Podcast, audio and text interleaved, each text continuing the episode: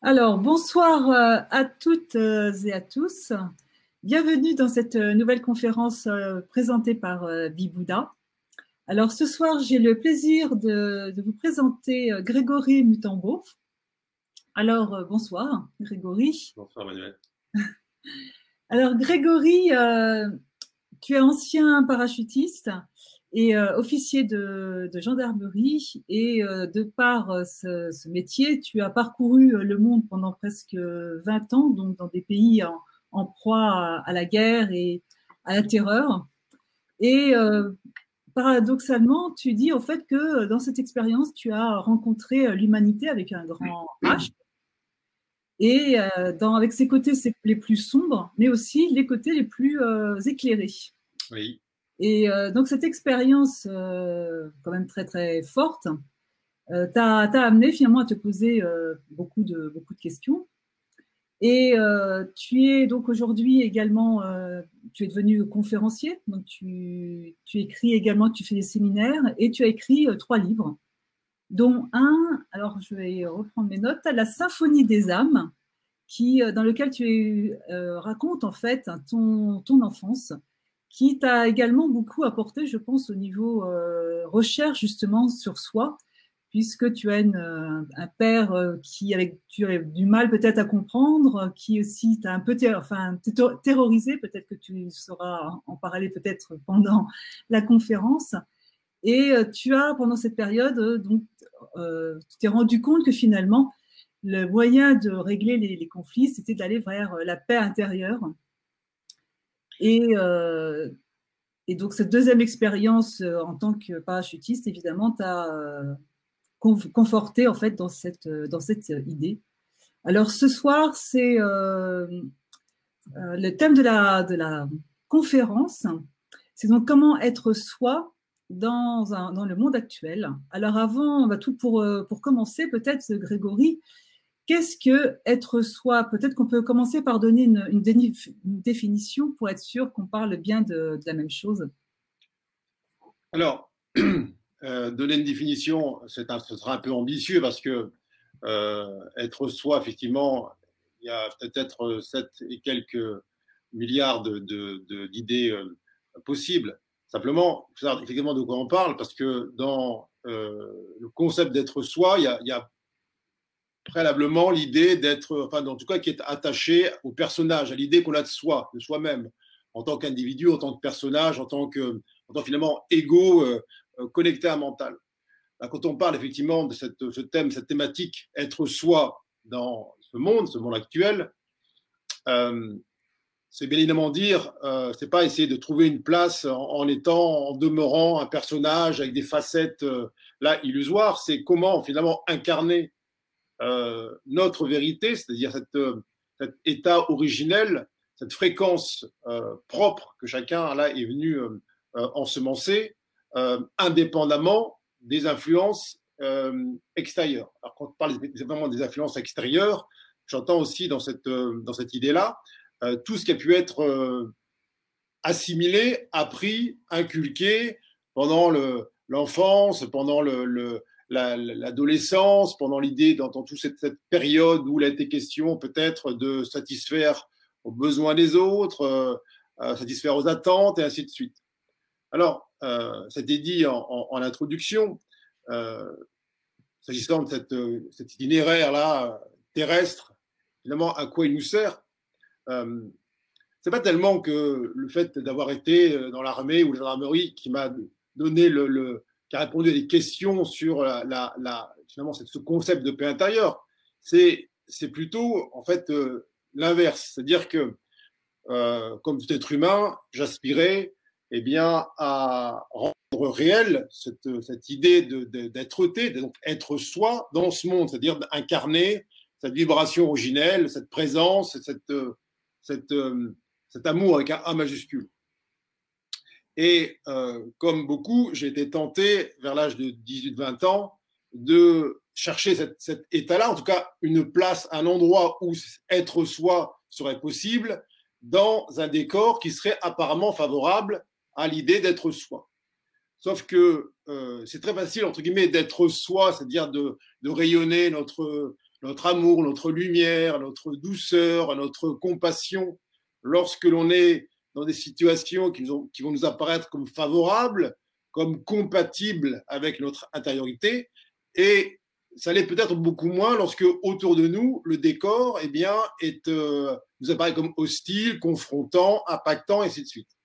Donc, euh, l'idée effectivement d'être soi, ça veut dire quoi? Ça veut dire que est-ce que euh, ce que nous sommes, au-delà du temps et de l'espace, eh bien, peut trouver sa place dans un monde qui est gorgé, voire engorgé d'attentes, de compétition, de comparaison, de jugement, de, de projection. Alors être soi, c'est pas encore une fois euh, euh, atteindre des objectifs, affirmer haut et fort qui on est, euh, prendre sa place, etc., déterminer des actions qui seraient commentables, etc. C'est, ça peut être effectivement très silencieux. C'est une, c'est notre nature profonde qui n'a ni commencement ni fin qui doit se dégager, se départir de toutes les influences extérieures ou celles qui ont été acquises ou apprises, euh, indépendamment là de, de tout ce décor. Alors bien sûr que c'est un, un, challenge euh, extraordinaire puisque euh, la tentation est extrêmement forte de souscrire eh bien, à la dictature extérieure, dire oui, euh, je, pour avoir une place dans ce monde, il faut bien faire des compromis, il faut satisfaire aux attentes des uns et des autres. Euh, il faut faire plaisir, il faut se plier à des, à des modes et des influences, etc. Et donc, finalement, pour rebondir sur cette histoire de, parcours, euh, bah, quel, quel endroit, là, finalement, sur Terre est le plus propice à l'expression véritable, pas fantasmée de notre nature véritable Eh bien, c'est l'endroit qui va nous confronter à nos, plus grandes peurs, à nos, plus grands à une plus grande tentation de jugement. Alors, c'est pour ça que finalement, le, thème de ce soir eh bien, va nous inviter à regarder si euh, on a encore envie, en définitive, eh bien, de donner du pouvoir aux autres, dans un sens comme dans l'autre, c'est-à-dire en termes d'élévation de, ou d'écrasement, et euh, ce pouvoir qui aurait là pour conséquence de nous priver de ce rayonnement, cette unicité euh, dans ce monde.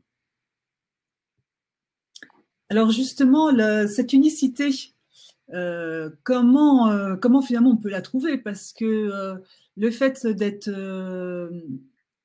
tiraillé un petit peu par les demandes extérieures, à vouloir répondre à toutes les demandes extérieures, finalement on en perd un petit peu son, unicité, puisque au lieu d'être bien recentré sur soi, finalement on est un peu éparpillé. Alors comment finalement déjà on peut aller vers cette unicité?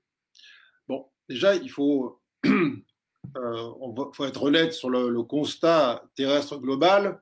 Euh, je veux dire, quasiment tous les êtres humains passent par un temps de déni euh, qui est là, qui est la conséquence d'une abdication au, au, désir des parents, aussi bien bien soit-il, ils vont avoir sur leurs enfants des projections, des attentes, des espoirs qui vont faire en sorte eh bien, que euh, eh bien, l'être incarné, pour se conformer à ce qu'il perçoit du dehors, c'est-à-dire de cette idée de l'amour ou l'affection ou de l'amabilité, eh bien, va en, en, quelque sorte se conditionner à ce qu'il perçoit au dehors, à l'extérieur, et faire en sorte de répondre à ces influences.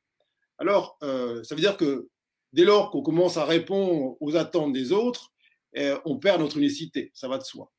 Euh, mais c'est-à-dire c'est un passage presque obligé. Euh, il vient un temps, et l'époque actuelle, elle est suffisamment confrontante pour que chacun le sente, vient un temps où l'on perçoit une sorte d'écart tellement important entre ce que l'on est, c'est-à-dire ce qu'on est vraiment venu amener sur Terre, ce qu'on est venu euh, partager, rayonner. Euh, l'écart entre ce que l'on est et ce que l'on offre au monde, c'est-à-dire ce que l'on partage, ce que l'on vibre, à travers cette structure euh, physique et, psychologique et émotionnelle, eh cet égard est tellement grand que eh bien, ça, ça crée une telle déperdition d'énergie que là, on, a, eh bien, on arrive à un point de, de non-rupture, un point de rupture, parfois même d'effondrement euh, émotionnel ou euh, psychologique ou même physique.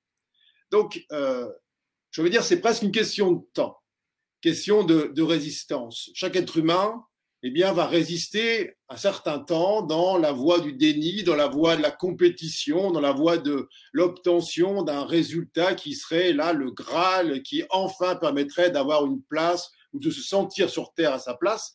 Mais évidemment, ça n'arrive jamais.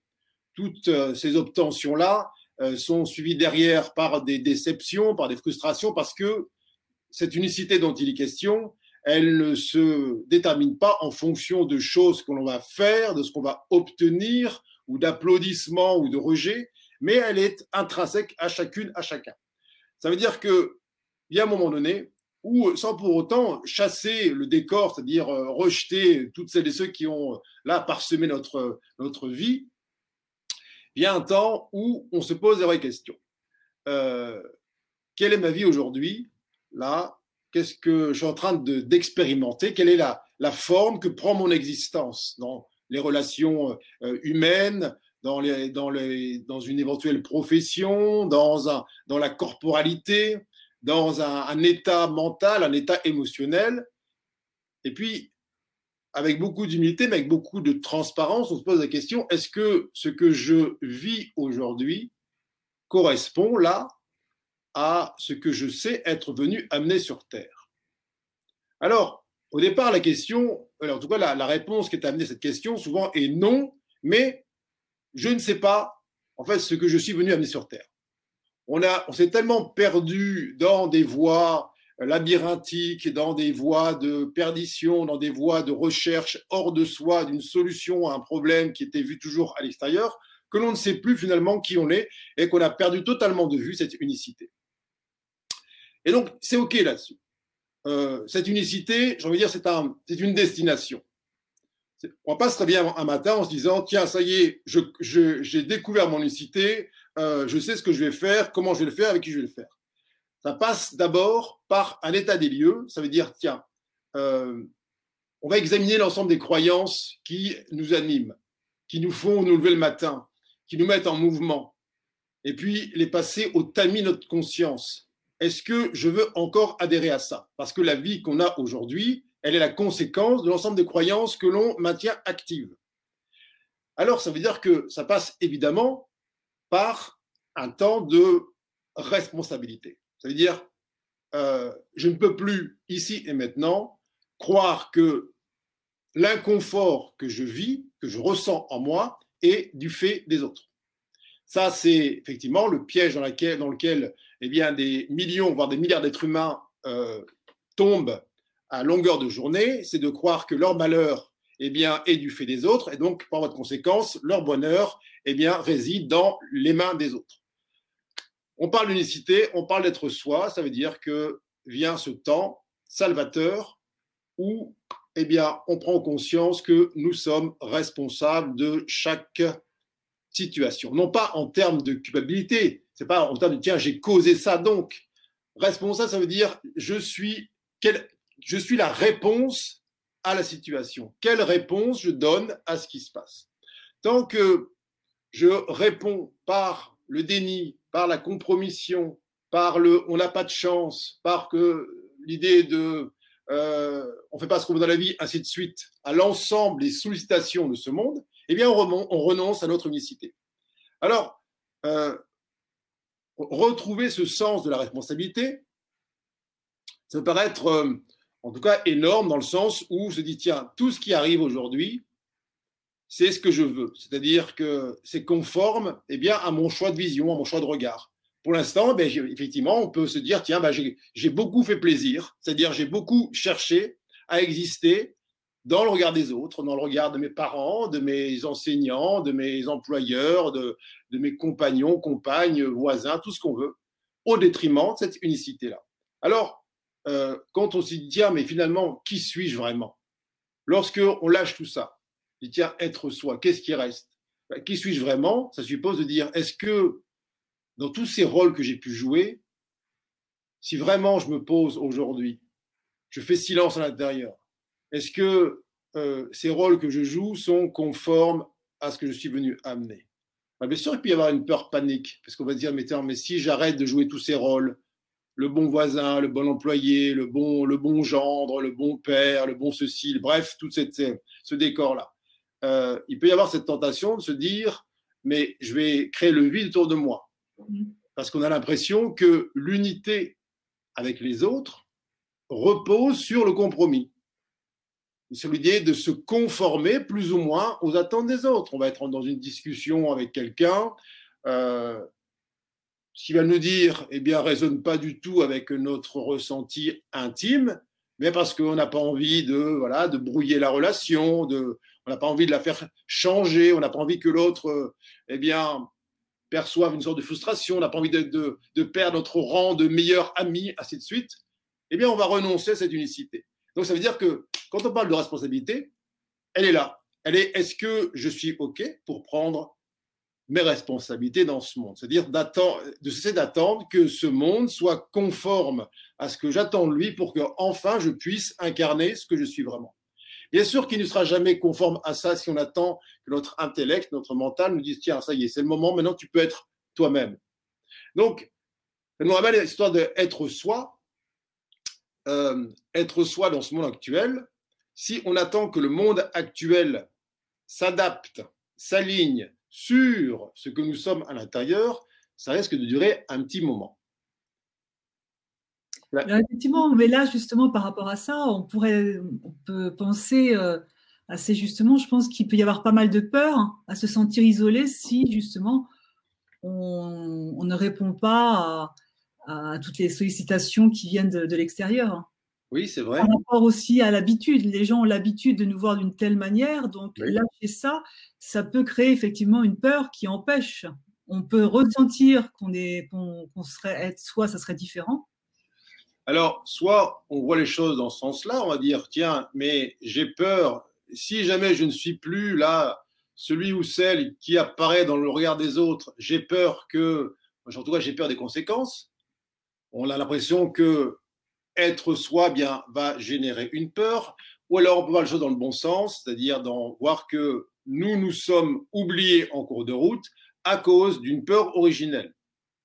Et donc la peur était déjà présente. Le fait que l'on soit, tombé dans ces compromis, dans ces, euh, temps de figuration de personnages, c'est lié à cette peur, effectivement, de la séparation, cette idée de séparation originelle. Alors, bien évidemment, lorsque ça fait des, dire des millions d'années que l'on se transmet de génération en génération ces attitudes, ces comportements. Là, c'est cet instinct de survie, cette idée que si jamais on sort du troupeau, eh bien, on va être effectivement ce mouton isolé, là, euh, qui va devoir trouver lui-même sa nourriture, son chemin, son, bien-être, ainsi de suite. Oui, ça va faire ressortir ces, instincts primaires, ces instincts grégaires, cette peur d'être rejeté, condamné, ainsi de suite.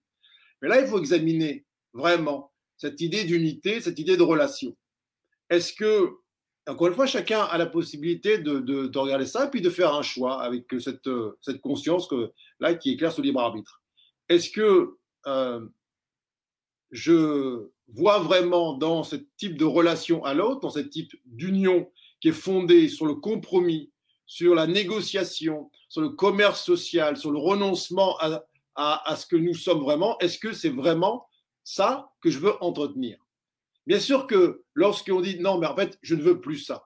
Je ne veux plus sacrifier ce que je suis au profit d'une éventuelle sympathie, d'une éventuelle amabilité, d'une éventuelle retour d'affection qui me viendrait là par la suite de ce renoncement. On ne sait pas ce qu'il y a derrière. Pourquoi? Parce que en face de nous, chacun est libre d'agir à sa guise. Chacun est libre de rester campé sur des postures, des attentes, des projections. Et bien évidemment que ça peut créer des sensations de solitude. Mais là encore une fois, il faut savoir ce qu'on veut. Soit on veut savoir de quelle manière, en étant ce que nous sommes, les autres vont ensuite euh, réagir ou nous appréhender à l'avance. Soit dire, OK, je ne sais pas. Mais ce que je sais au plus profond de moi, c'est que plus rien ni personne n'aura le pouvoir de réduire ce que je suis à l'expression de ce qu'il attend. Bien sûr que c'est un choix qui engage. Bien sûr, c'est une décision qui implique l'être tout entier. Parce que euh, on sait bien comment là l'humain dans sa grande majorité fonctionne. Il fonctionne sur, la mode du, sur le mode effectivement du paraître pour euh, avoir et pour être. Être quoi? Être a priori bien. Et quand on parle effectivement de être soi, ça dit quoi? C'est OK, je ne sais pas ce que ça va donner autour de moi. Peut-être ça va créer un vide apparemment sidéral. Mais je ne me donne plus le choix de jouer le rôle de quelqu'un, d'être ce personnage au détriment de ce que je suis. Ça demande un effort considérable, toutes ces postures. Le jour où on voit que l'effort produit pour jouer ces rôles est tellement considérable, est tellement contre nature, qu'en vérité, il nous amène dans des états qui sont euh, littéralement mortifères, eh bien, on les lâche. Mais tant que l'on croit qu'on y gagne encore quelque chose, on a encore un certain avantage à ne pas être complètement ce que nous sommes, eh bien, on les garde. C'est pour ça que, effectivement, il y a beaucoup d'appelés, mais peu d'élus, dans le sens où beaucoup se disent, oui, moi aussi, je veux ça. Moi aussi, je veux être moi dans ce moment. Moi aussi, je veux me sentir, là, sentir dans mon corps, dans mes cellules, la, la liberté, le souffle, la joie, la paix. Très bien. Mais la facture est salée. Ça veut dire que la facture dit, très bien, tu veux sentir ça dans ton corps, dans tes cellules, à chacune de tes respirations. Eh bien, il y a un prix à payer. C'est le prix de euh, cesser de te réduire à chaque fois que autour de toi, tu perçois quelque chose qui semble être une menace contre cette nature originelle. C'est là, effectivement, le sens du courage ou le cœur en action, c'est laisser le cœur agir au détriment de la tête.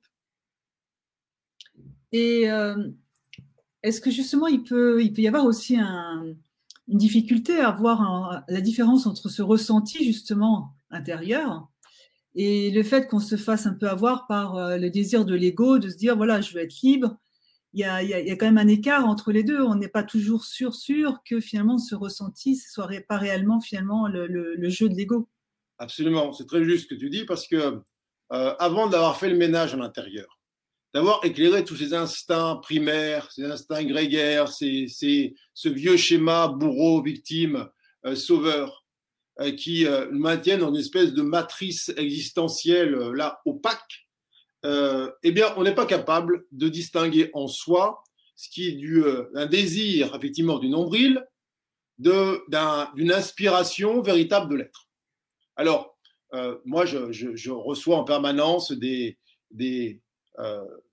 propositions, entre guillemets, on parle d'élan, d'élan de l'âme, euh, d'intuition profonde, de guidance intérieure, euh, de, de fulgurance, d'évidence, mais qui en vérité ne sont que des émanations travesties de, de l'ego. Donc, ça demande euh, beaucoup d'humilité, beaucoup de discernement avant d'être capable de voir en soi ce qui émane effectivement de, du mental, et, de ce qui a en vérité eh bien, est, une, est une, une, un écho de l'être intérieur.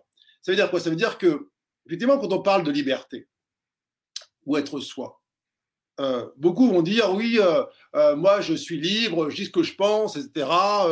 Je vais leur dire c'est leur cas de vérité, je suis dans mon unicité, etc. Je n'ai pas peur des autres et je, je dis qui je suis, j'affirme qui je suis. Voilà, je suis, je, je suis moi-même. Et là, c'est simplement l'ego qui parle. Mm. qui a pris un peu plus d'espace, un peu plus d'aisance, un peu plus de confiance, et qui, en fait, eh bien, joue en permanence une sorte de bras de fer avec euh, le monde extérieur, ou fait en sorte de se trouver des positionnements ou des places ou des lieux géographiques qui vont lui permettre de conserver sa zone de confort. Donc, évidemment, ça n'a rien à voir avec cette unicité. Donc, ça demande là euh, d'être, de mettre à l'épreuve cette histoire d'unicité et de, de, de, soi. Ça veut dire que, c'est quoi mettre à l'épreuve?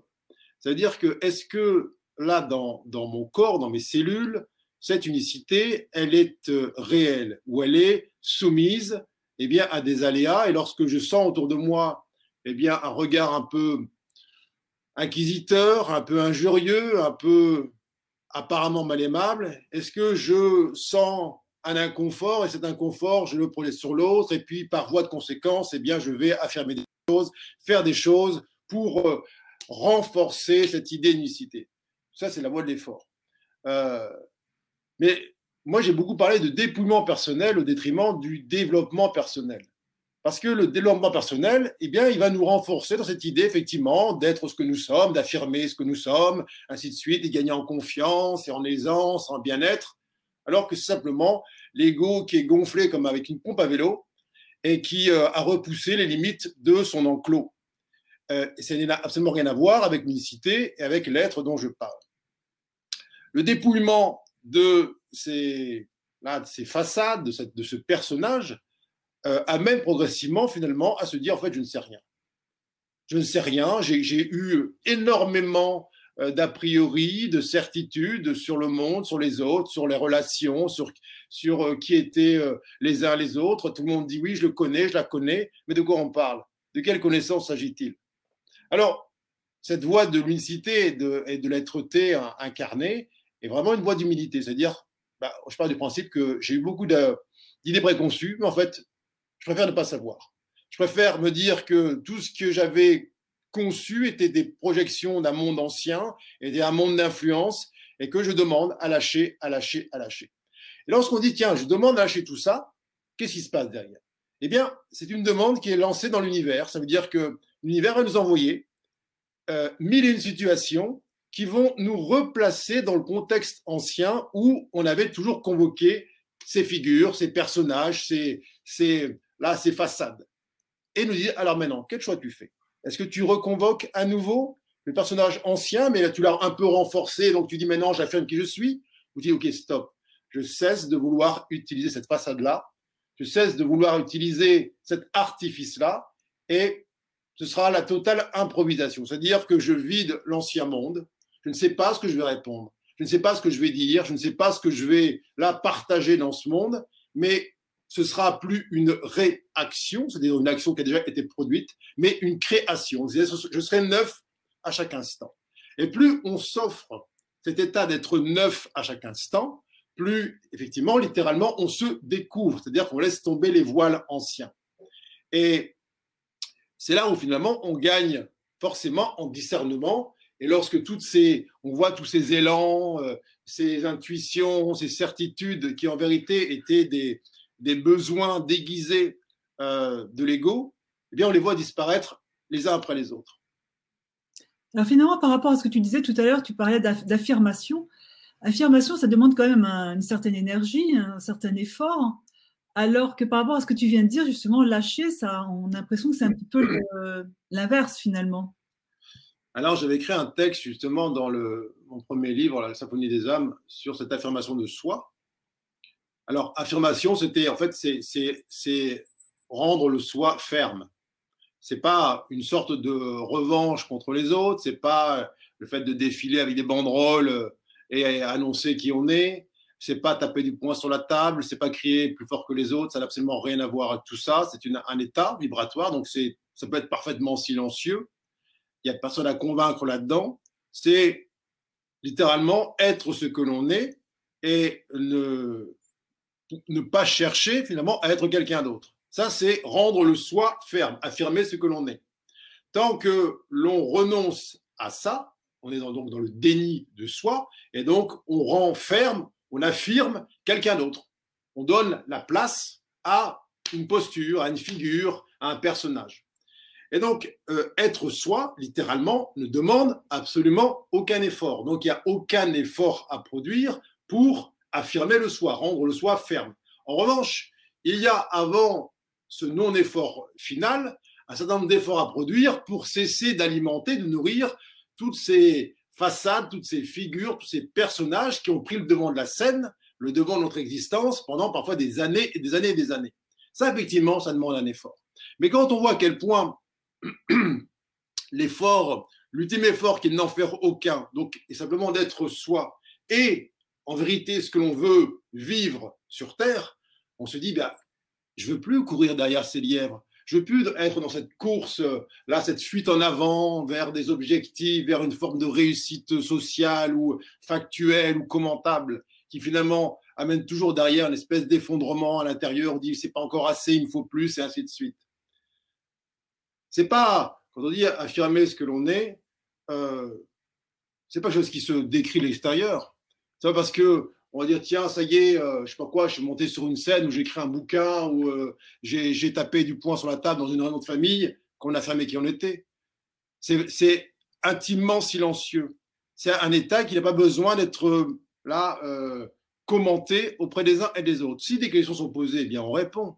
S'il y a effectivement cette vibration qui émane de soi, qui va amener à faire telle ou telle chose, prononcer telle ou telle phrase, et eh bien que cela soit.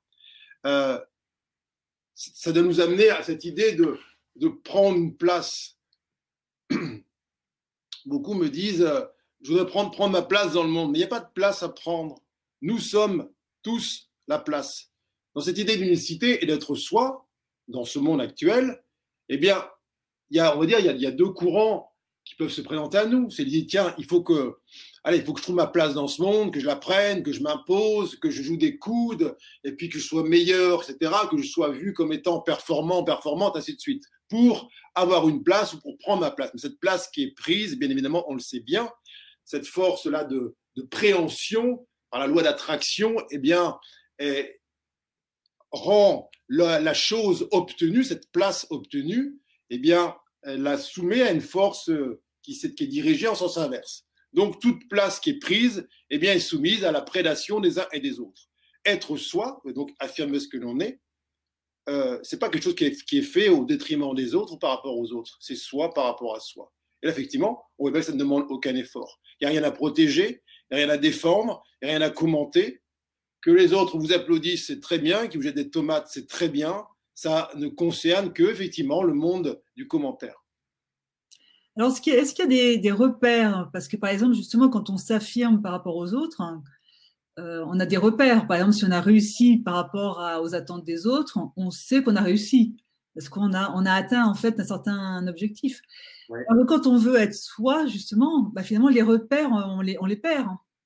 Bah, on va dire c'est un peu les repères inverses. C'est-à-dire que on peut se retrouver à, constater avec euh, certaines euh, joie profonde que les commentaires des uns et des autres, les avis des uns et des autres, les attentes des uns et des autres, eh bien, n'ont plus d'impact sur nous. Donc, c'est ça, c'est un peu cette, cette, perte de repère, c'est-à-dire cette perte de, là, de, euh, cette forme de dépendance, là, qui a pu exister parfois dans l'existence des uns et des autres, eh bien, qui disparaît. Donc, euh, mais sûr que c'est une perte de repère parce que autour de, nous, peut-être les gens euh, euh, eh bien, commencent à, nous dire ben, Je ne te reconnais pas ou euh, tu as changé, et ainsi de suite. mais cela doit être accepté puisque si on veut à la fois garder la même forme de relation qu'on entretenait avec ce monde, au prétexte que grâce à ça, on avait une place. Grâce à ça, on était reconnu. Grâce à ça, on existait dans le tissu social, dans le, tissu euh, familial, relationnel, ainsi de suite. Là, on s'est dit, OK, tout ça, euh, finalement, c'est éreintant, c'est épuisant. Euh, ça demande, là, toujours de, de, répondre en permanence avec la tête au détriment de ce que le cœur, eh bien, impose, impose en silence. oui, effectivement, il y a une perte de repère, mais cette perte de repère, elle est euh, au détriment de l'ego. Donc, si on veut à la fois que l'ego garde ses repères en temps qu'il les perde, eh on veut tout son contraire. Donc, on sait bien que dans ce, temps de dépouillement du personnage, bah oui, il y aura une panique de l'ego. Tout son monde s'est construit en fonction euh, de la comparaison, en fonction des jugements qu'il a portés sur autrui ou, que, que les autres ont portés sur lui. Là, c'est quoi la proposition? Être soi dans ce monde, c'est stop. Euh, je cesse de donner à quiconque, quoi, quoi que ce soit, le pouvoir de me définir. Alors, ça n'a pas empêché les gens autour de soi de donner leur avis, de faire des commentaires, de, de produire des jugements, mais on sait que ça leur appartient. Tant que l'on donne encore du pouvoir à ça, dire ah oui tiens un tel a dit ça de moi, donc ceci, ah il faut que je change ça, il faut que j'améliore ceci, euh, si les autres ne m'aiment pas assez, euh, je, vais me, je vais avoir mal. C'est là où on dit, tiens, bon, euh, il y a un temps, effectivement, un temps où on doit être confronté à l'ensemble des informations qu'on a pu emmagasiner ou dont on, peut être les héritiers, parce que nos parents nous ont, là, de génération en génération, eh bien, transmis ces, états de, de, déni, eh bien, on va être confronté effectivement à des remontées là, émotionnelles, des, ressentis corporels d'inconfort, parfois des inconforts très, très présents. Mais si on n'accepte pas ce temps inconfortable de la perte de repères, puisqu'on parle de ces repères-là, et qu'on veut à la fois être rassuré, mais en même temps lâcher cette devanture et retrouver la liberté, eh bien, ça ne fonctionne pas. Donc, ça passe effectivement par un temps de, un temps de, flottement, un temps de flou, où eh bien, le, corps, le, psychisme, l'ego est comme en panique. Et puis, on sait que c'est un, passage, je veux dire un passage obligé pour euh, retrouver retrouver la pleine jouissance incarnée de, cette être-té dont il est question. Alors là, justement, par rapport à cette période de, confusion, on peut avoir des doutes sur le fait que finalement on est en train de lâcher quelque chose, mais que finalement c'est pas la bonne chose à, lâcher. C'était peut-être pas par ça là qu'il fallait commencer, par exemple. Alors, comment le savoir si on la lâche pas? Comment gagner en discernement si on met pas en pratique le premier, le premier élan? Euh, en fait, il n'y a jamais, d'erreur, il n'y a que apprentissage. Tant qu'on croit encore que quitter un endroit pour un autre, prendre un chemin, eh bien, peut nous amener finalement à un échec ou à une erreur, eh bien, on reste encore dans ce monde du jugement. On n'a rien lâché. On lâche une prison pour essayer d'en rejoindre une autre. Donc, c'est pas ça. Euh, on sait que, bien évidemment, lorsque il y a cette idée de, bon, tiens, je ne sais pas, euh, je me suis euh, là identifié à un personnage dans un monde avec plein de repères où tout le monde euh, dit me connaître, tout le monde m'a défini, ainsi de suite. Là, je vais lâcher tout ça, je vais lâcher toutes ces, devantures, ces façades. effectivement, effectivement, il y aura cette, cette perspective, de dire mais est-ce que je suis pas en train de tout foutre en l'air? Est-ce que je suis pas en train de me tromper? Est-ce que je suis pas en train de, de tout abandonner? Alors oui, ça demande là, du discernement parce que, parce que ça va venir en, en pratiquant. Moi, je dis à chaque fois, j'ai peur donc j'y vais ou tremble mais avance parce que on lâche les choses et puis on écoute ce mouvement intérieur qui nous fait à chaque fois gagner en sagesse, gagner en discernement. Et beaucoup me disent, ah oui, j'ai peur, etc., j'ai peur de changer. Le jour où j'aurai une certitude en moi du, du, bon chemin à suivre pour la suite, eh bien, je le prendrai. Eh bien, cette certitude-là n'arrive jamais puisqu'elle demande à être mise à l'épreuve de l'expérience. Donc, effectivement, c'est toujours la même chose. C'est, OK, je lâche le monde ancien, mon monde ancien, mes figures anciennes, mes personnages anciens, parfois la forme que prenaient mes relations anciennes, et puis je m'ouvre à de nouvelles propositions. Donc l'univers étant pur amour, il va m'envoyer une multitude de propositions auxquelles il va me devoir falloir répondre. Répondre comment? Eh bien, en osant là transcender la peur, la peur de mon propre jugement intérieur, a posteriori, la peur de cette fameuse erreur, ce fameux échec, et donc transcender tous ces aspects qui appartiennent effectivement au monde, la séparation. Et bien sûr que ça demande une mise en pratique. On peut lire tous les bouquins du monde sur l'unicité, être soi, la liberté, libre arbitre, ainsi de suite. Mais si on attend que ça nous tombe littéralement du ciel et que ça évacue tout ce qui en nous a été forgé là au son du déni détriment de l'expérience là de cette unicité, eh bien ça n'arrivera jamais. Donc c'est ça aussi la, contrepartie de ce lâcher prise, c'est eh derrière il y a une mise en pratique. Ok, je vais écouter cette voix intérieure et je vais progressivement l'affiner. Je vais affiner le, cette, cette, cette connexion je vais affiner cette écoute parce que on sait que le temps du dépouillement, eh bien, il y a encore un temps il y aura d'abord du tâtonnement qui va nous faire en quelque sorte euh, prendre encore parfois des vessies pour des lanternes jusqu'à ce que la clarté là s'installe de plus en plus, que toutes ces influences anciennes, ces instincts premiers, eh bien, se dissolvent progressivement grâce au feu de l'esprit et qu'on retrouve évidemment cette voie de la maîtrise qui, elle, eh bien, a balayé euh, toutes les influences euh, antérieures. Alors justement, on peut se, baser aussi pas mal sur les, textes de sagesse. Mm-hmm. Est-ce que finalement c'est un bon outil? Parce que on, s'en sert souvent, on entend beaucoup de personnes dire bon j'ai lu tel tel texte et ça va me permettre bah, d'expérimenter. Ou est-ce qu'il vaut mieux expérimenter par soi et aller rechercher de temps en temps une, réponse dans ces textes? Bah, En fait, il n'y a, pas de règle. La seule, la seule la seule bonne réponse, c'est celle qu'on offre à ce que l'univers nous propose. Euh, je veux dire, encore une fois, on peut, on peut ingurgiter de manière mentale tous les, les, plus beaux textes du monde, tous les livres sacrés, tout ce qu'on veut, mais il y a un temps où eh bien, on est mis en situation. C'est-à-dire qu'il voilà, quelqu'un va venir concrètement, euh, il va il venir en hurlant, il va venir en, en étant d'une colère noire, il va venir en nous insultant, il va venir en nous demandant euh, une somme euh, qu'on va juger inconsidérée. Euh, il y a le voisin qui va venir percuter la voiture. Il y a, mille une situations où eh bien, il nous est demandé de passer de la théorie à la pratique, c'est-à-dire d'incarner l'ensemble des lois universelles ou des clés de sagesse auxquelles on a eu accès. Moi, je vois des, personnes en grand nombre qui euh, peuvent réciter sur le bout des doigts ou le bout des lèvres euh, toutes les, tous les grands textes, toute la, grande littérature spirituelle, mais qui, lorsqu'ils sont confrontés eh bien, à l'expérience qui doit valider cette notion-là, c'est-à-dire qui doit le faire en sorte que ça soit incorporé cellulairement dans le corps, eh bien, soit font marche arrière, soit partent en fuyant, soit eh bien s'enferment à nouveau dans une sorte de d'oubli euh, là, d'oubli soudain de tous ces, grands concepts auxquels ils ont eu accès. Donc finalement, ça, ne sert à rien. Euh, donc il n'y a pas tellement de dire est-ce qu'il faut lire les textes ou pas. C'est qu'est-ce que je fais de ce que je sens au quotidien? Est-ce que la réponse que j'offre aux situations eh bien, est-ce que cette réponse-là, elle est en cohérence avec la connaissance que j'ai, la connaissance avec un C majuscule?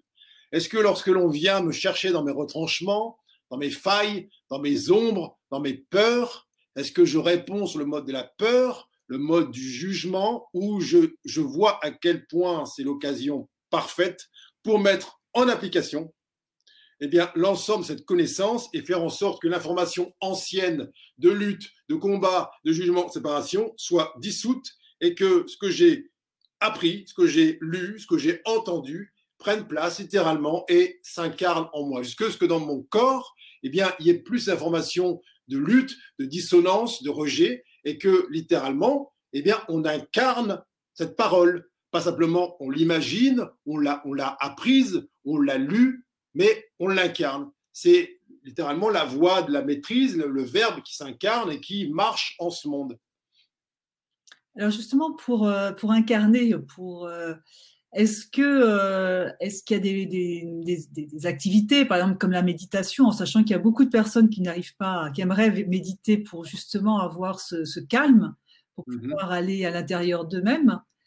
Est-ce qu'il y a finalement d'autres moyens que, la méditation dont on parle vraiment beaucoup actuellement et qui vient effectivement de, toutes les, tous les textes anciens? Bon, alors, euh, c'est quoi juste la méditation finalement? C'est, un temps qu'on va se donner, un temps d'observation intérieure. Mm. Euh, si on voit la méditation comme une fuite, un temps de, comme un sport, un sport où pendant une heure, eh bien, on va envoyer l'esprit euh, ou la conscience dans des plans euh, éthérés pour passer juste un bon moment, là, d'évasion avant de se replonger dans un monde de lutte et de confrontation, je veux dire, autant ne rien faire. Euh, si la méditation est utilisée comme effectivement un outil d'éclaircissement de, ce qu'on porte en soi, euh, elle peut être d'une grande aide. C'est-à-dire qu'elle permet, là, en se posant, peu importe le temps que ça va prendre, eh bien, elle permet de distinguer ce qui, en nous, vient la turbulence intérieure habituelle de ce vieux démon porté et transmis de génération en génération, de ce qui émane là de l'être infini éternel qui ne parle jamais plus fort que l'ego, qui attend juste que l'on fasse le calme à l'intérieur pour être entendu. Si effectivement, ce qu'on appelle méditation, ce temps méditation, il sert à ça. Il sert à faire en sorte que les, les, forces en présence soient distinguées avec beaucoup plus de clarté, eh bien, elle permet donc, cette méditation, de faire un choix. C'est-à-dire, OK, je vois, je vois toutes les voix qui parlent en moi. Il y a des voix parasites, j'entends je sais pas quoi, la voix de mes, parents, mes grands-parents, la société, le monde, les informations, tout ça, ça dans ma tête. Ok, je vais faire ce temps de pause. Et puis, je vois cet espace effectivement de turbulence, mais j'en perçois un autre, plus profond, plus intérieur, plus calme, une espèce de lac, une espèce de, de, de, de lac là immuable. Il dit tiens, là maintenant, je peux voir d'où ces forces proviennent et quel choix je veux faire. Mais ça demande derrière de prendre ensuite des décisions, parce que lorsque le temps dit de la méditation s'arrête, euh, c'est le temps de la mise en action. Prenons l'exemple de quelqu'un qui a médité pendant, je sais pas quoi, une heure par exemple, et puis va gagner en clarté sur plein de mécanismes intérieurs qui sont encore actifs. Il voit que ce mécanisme est là, est à l'œuvre et que finalement il dessert euh, l'ensemble de l'existence. Et bien, qu'est-ce qui se passe derrière? Il se passe qu'il y aura une stimulation, là, offerte par la vie, par l'univers, qui va faire en sorte de valider la clarté qui a été vue pendant la méditation. Donc là, effectivement, il y a une utilité. Mais on voit que ce temps de méditation, euh, en vérité, il a vocation à occuper tout le cadran horaire. C'est-à-dire que, pas simplement, je m'assieds pendant une heure je ferme les yeux et puis euh, je fais le vide mental et ensuite je repars dans mon job et je continue à critiquer mes collègues et à, avoir ces, je, à revendiquer des places et affirmer haut et fort euh, mon potentiel au détriment de l'autre, ainsi de suite. Bref, la guerre habituelle. On voit que si on voit la méditation comme un état et pas comme une action, c'est-à-dire un état de présence à soi qui permet de manière progressive de gagner en clarté sur les forces en présence en soi, c'est-à-dire distinguer ce qui est du domaine de l'influence, là, de l'inné, de toutes ces, euh, choses là, instinctives, euh, nombrilistes, de ce qui émane finalement de la vie en nous éternelle, eh bien, là, là il y a une voie réelle, jusqu'à ce qu'on prenne conscience que euh, méditer, c'est vivre c'est pas une action qui se, qui se commence et qui se termine, c'est être présent à soi et donc présent aux autres, présent à chaque instant. Et, on peut très bien, effectivement, être dans cet état méditatif en conduisant, en faisant la vaisselle, en sortant les poubelles, en, en échangeant avec euh, des collègues de travail, avec les enfants et n'importe quoi. Alors, on, entend souvent aussi que finalement, pour arriver à, cet état-là, finalement, à devenir soi, il faut un événement extérieur fort. Est-ce que euh, est-ce que c'est vraiment indispensable en fait qu'il y ait ce, genre d'événement euh? Alors, euh, encore une fois, un événement fort pour l'un sera insignifiant pour l'autre. Donc, je ne sais pas ce que c'est un événement fort. Un événement qui bouscule, alors on va dire ce qui à remarquer, globalement, dans la, on va dire, la, la tendance humaine, c'est que beaucoup vont attendre d'être bousculés par euh, la vie, l'univers, euh, pour commencer à entendre ce qui se passe à l'intérieur. En vérité, je veux dire, l'univers est d'une bienveillance totale, infinie, et il nous envoie une infinitude, une infinitude de, de, signaux, de, d'appels pour nous dire est-ce que tu veux vraiment la voie du jugement au détriment de celle de l'amour? Est-ce que c'est vraiment ça que tu veux? Chaque fois qu'on fait semblant de oui, oui, je veux ça, je veux ça, et qu'on continue et qu'on fonce tête baissée dans les uns, les autres, les portes et tout ce qui se passe devant nous, eh bien, finalement, il se passe que on, on demande à être euh, un jour freiné, arrêté par un obstacle qui est là, insurmontable. Alors, est-ce que c'est ça, cet événement fort qui peut arriver? Parfois, c'est ça. Mais il n'y a pas de règle, encore une fois.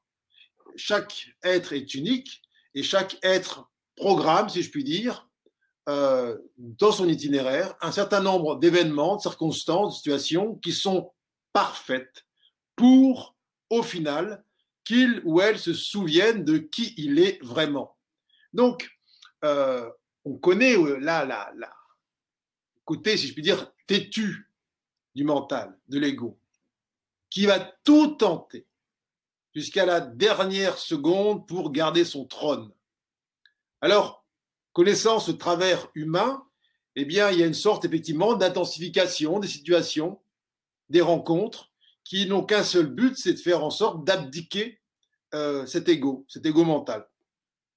Donc, est-ce qu'on a besoin euh, d'un événement, d'un choc, d'une maladie particulière, d'un cataclysme pour littéralement se ressaisir, c'est-à-dire reprendre pied en ce que l'on est? Euh, Non, ce n'est pas nécessaire. Est-ce que c'est utile? Oui, c'est utile. Mais encore une fois, chacun va à sa porte. Il y a cette euh, fameuse idée de Nietzsche qui dit Ce qui ne me tue pas me rend plus fort. Et, mais qu'est-ce qui se renforce là-dedans? Est-ce que c'est l'être divin qui n'a ni commencement ni fin qui se renforce alors que lui, il est éternel? Non, pas du tout. Il y a une partie là intérieure qui est encore une fois ce personnage qui va affronter les situations et qui va s'endurcir, qui va se blinder ainsi de suite et qui va se, dire que oui, j'ai gravi tant de, de montagnes, j'ai vaincu tant d'adversaires et donc il va se fortifier, il va grossir jusqu'à devenir euh, là euh, le, maître à bord et dire oui, j'ai vécu tout ça et ça m'a renforcé. Alors, vient mon nez, vous dit mais attends, euh, ce renforcement, est-ce qu'il est au profit de la vérité que tu es, de l'amour que tu es, de la joie que tu es, de la paix que tu es, ou de cet acharnement à exister contre tous et envers tout Donc, euh, là, encore une fois, chacun doit être honnête avec soi et se poser la vraie question. Tiens, aujourd'hui, est-ce qu'il n'y a pas des situations dans ma vie où je perçois une forme de résistance? Pas qui vient du dehors, je suis en train, moi, de résister dans une situation, dans un domaine, dans une forme de, de là d'expression. Est-ce que je veux aller jusqu'à l'affrontement, que ce soit un affrontement qui se passe dans le corps et qui fasse émerger une maladie, ou non? Euh, Je me dis, tiens, qu'est-ce que ça m'enseigne finalement, cette situation? Ça m'enseigne à vouloir, là, conquérir un territoire supplémentaire? Ça m'enseigne à vouloir convaincre l'autre que j'ai raison, et ainsi de suite? Ou ça me dit non, c'est pas ça que je veux. Ce que je veux est peut-être euh, infiniment plus doux, plus simple, plus immédiat.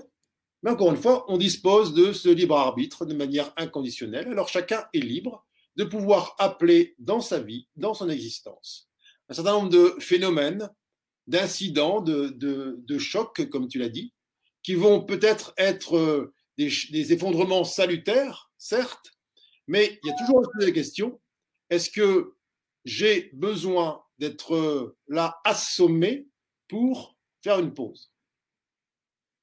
Oui, c'est la grande, c'est la grande question. Alors, euh, Grégory, je te propose de continuer la conférence avec euh, des questions, parce que j'ai vu qu'il y avait pas mal de questions. Oui. Alors, je te propose de commencer avec la question de Colline.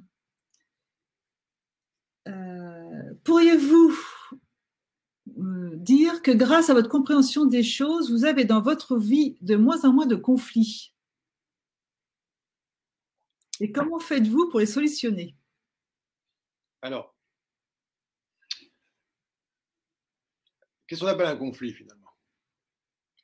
Euh, je pense que dans la, question de Colline, c'est des situations où euh, il est perçu en dehors de soi quelqu'un ou quelqu'une vis-à-vis duquel ou de laquelle il y a une sorte de, friction, on va dire bah, conflit donc de guerre, de lutte, d'opposition, et qu'on a l'impression qu'il faut euh, gagner ce conflit, c'est-à-dire qu'il faut aller à, l'affrontement.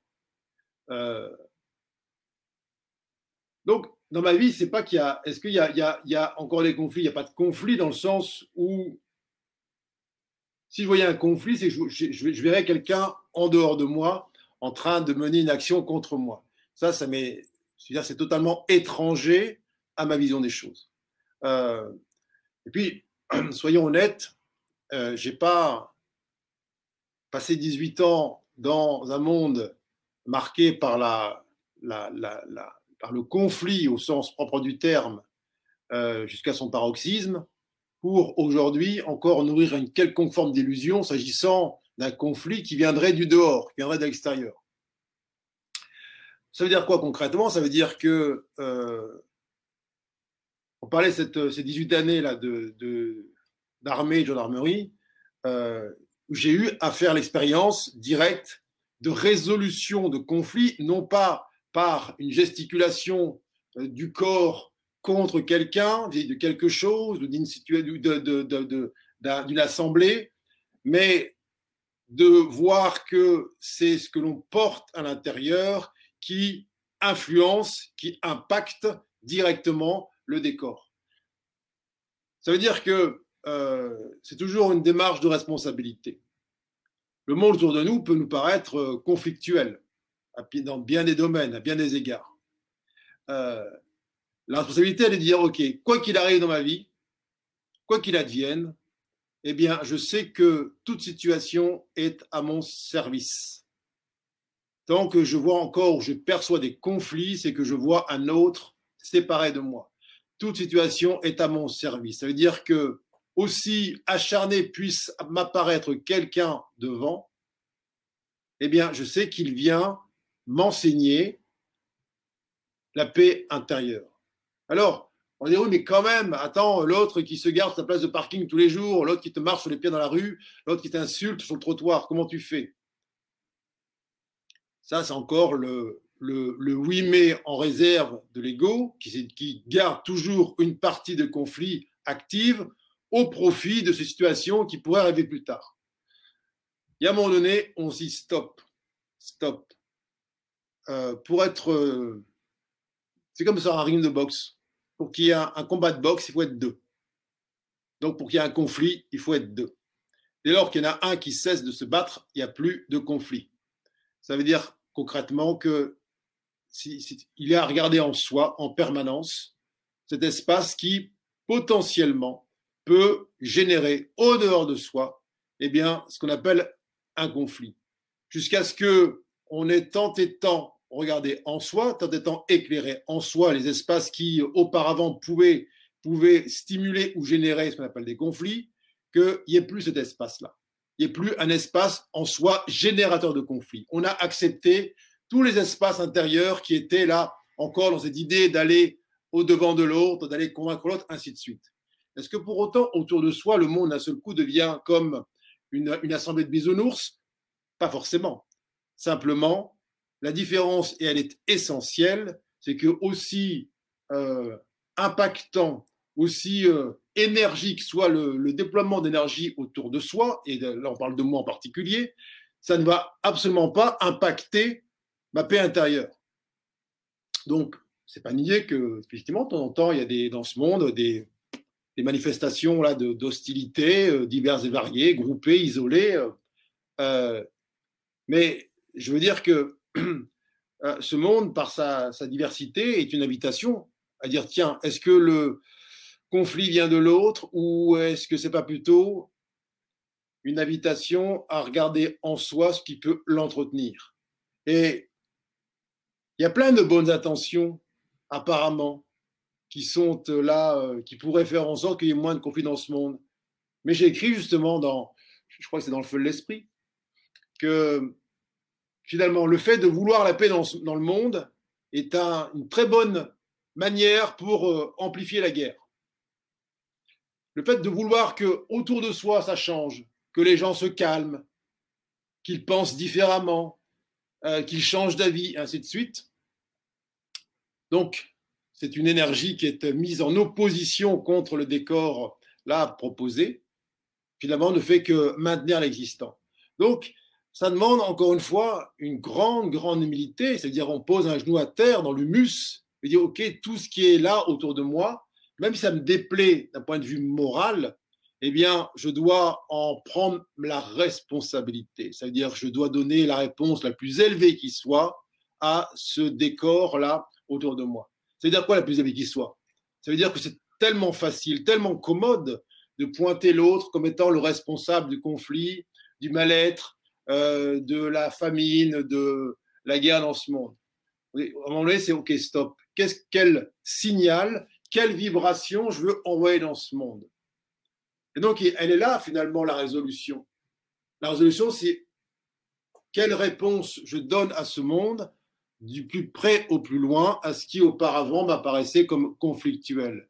C'est une réponse de rejet, c'est une réponse de jugement, c'est une réponse de condamnation ou c'est une réponse vibratoire de reconnaissance, d'acceptation et de responsabilité qui finalement est une vibration qui impacte dix mille fois plus le monde que toutes les gesticulations fondées sur euh, l'idée du conflit.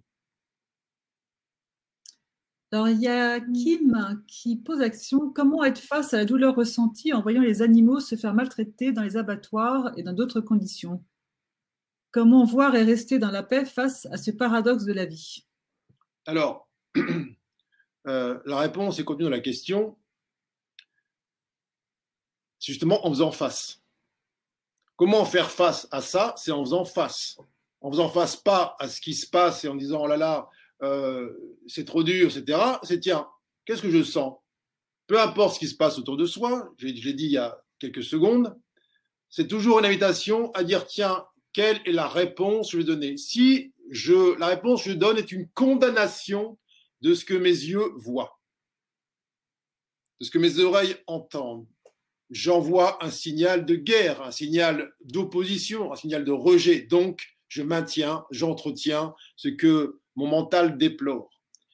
Si vraiment j'aspire à ce que ce monde s'élève à une fréquence qui est celle de l'unité véritable, eh bien, je dois être le premier ou la première euh, messager de cette volonté. Ça veut dire que tant que je rechigne à être le premier émissaire d'une vibration, littéralement, de paix, d'acceptation de ce qui se passe, et que dans cette acceptation, il y a l'acceptation de l'apprentissage des uns et des autres.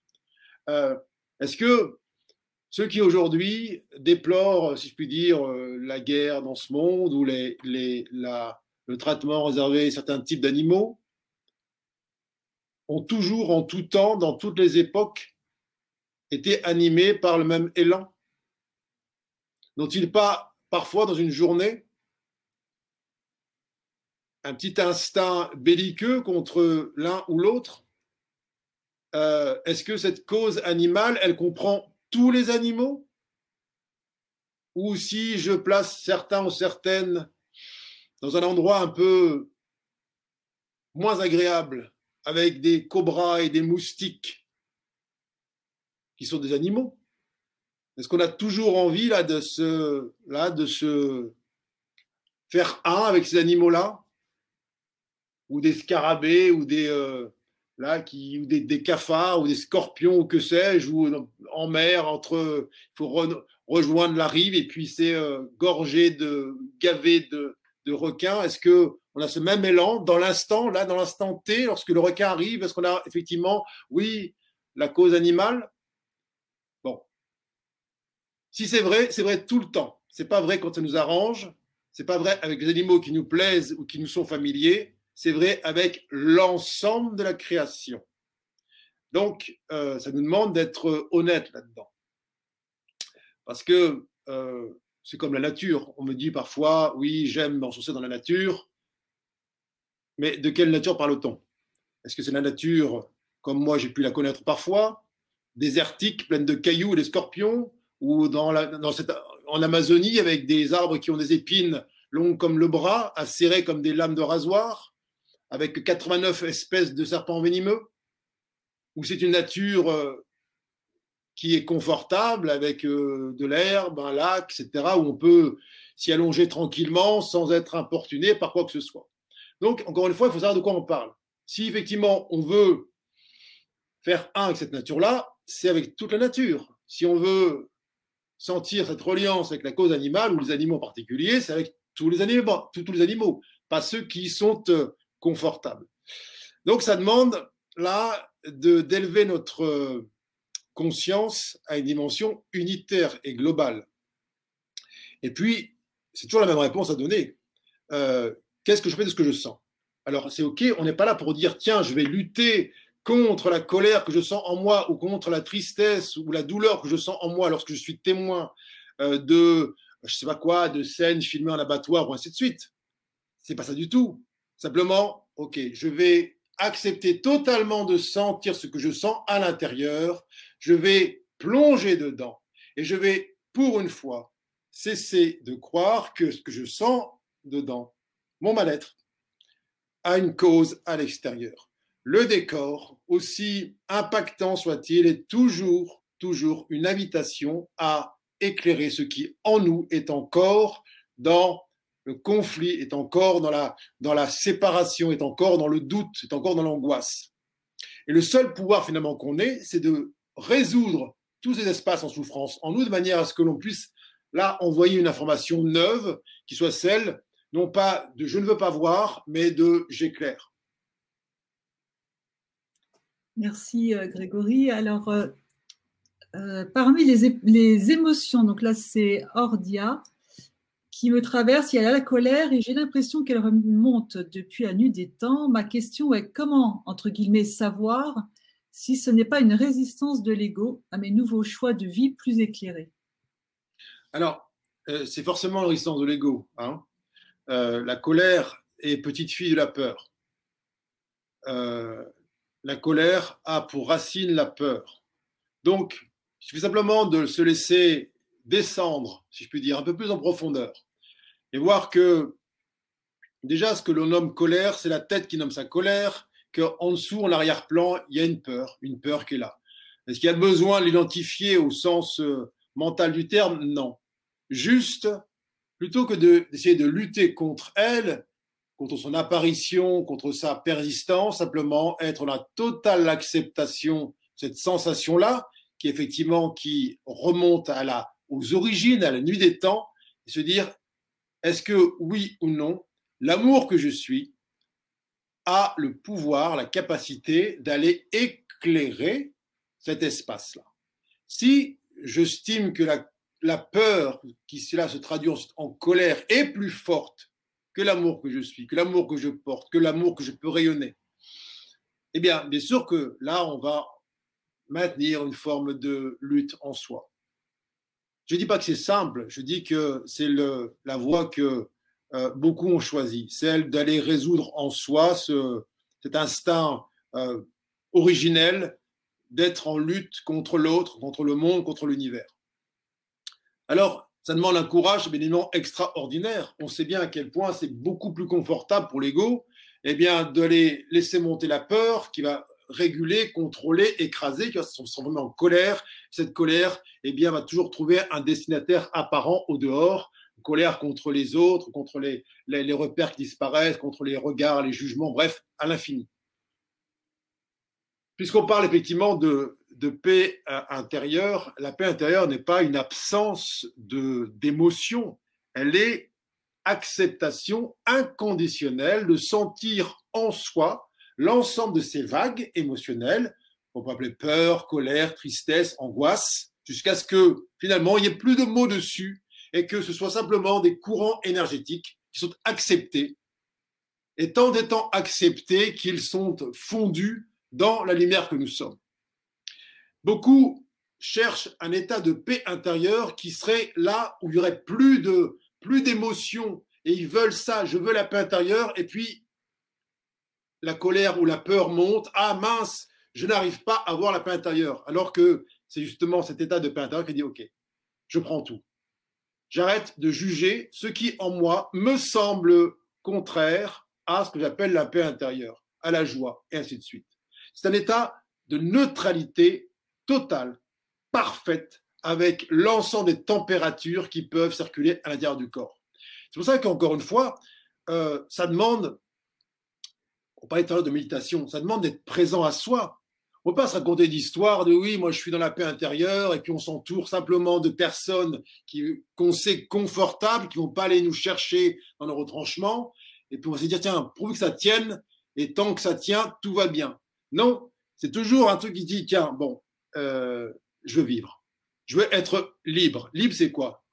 Quoi qu'il se passe, quoi qu'on me dise, eh bien, la paix que je suis demeure. Ça veut dire que oui, il peut survenir des sensations, il peut survenir ce qu'on appelle des émotions, mais elles sont acceptées.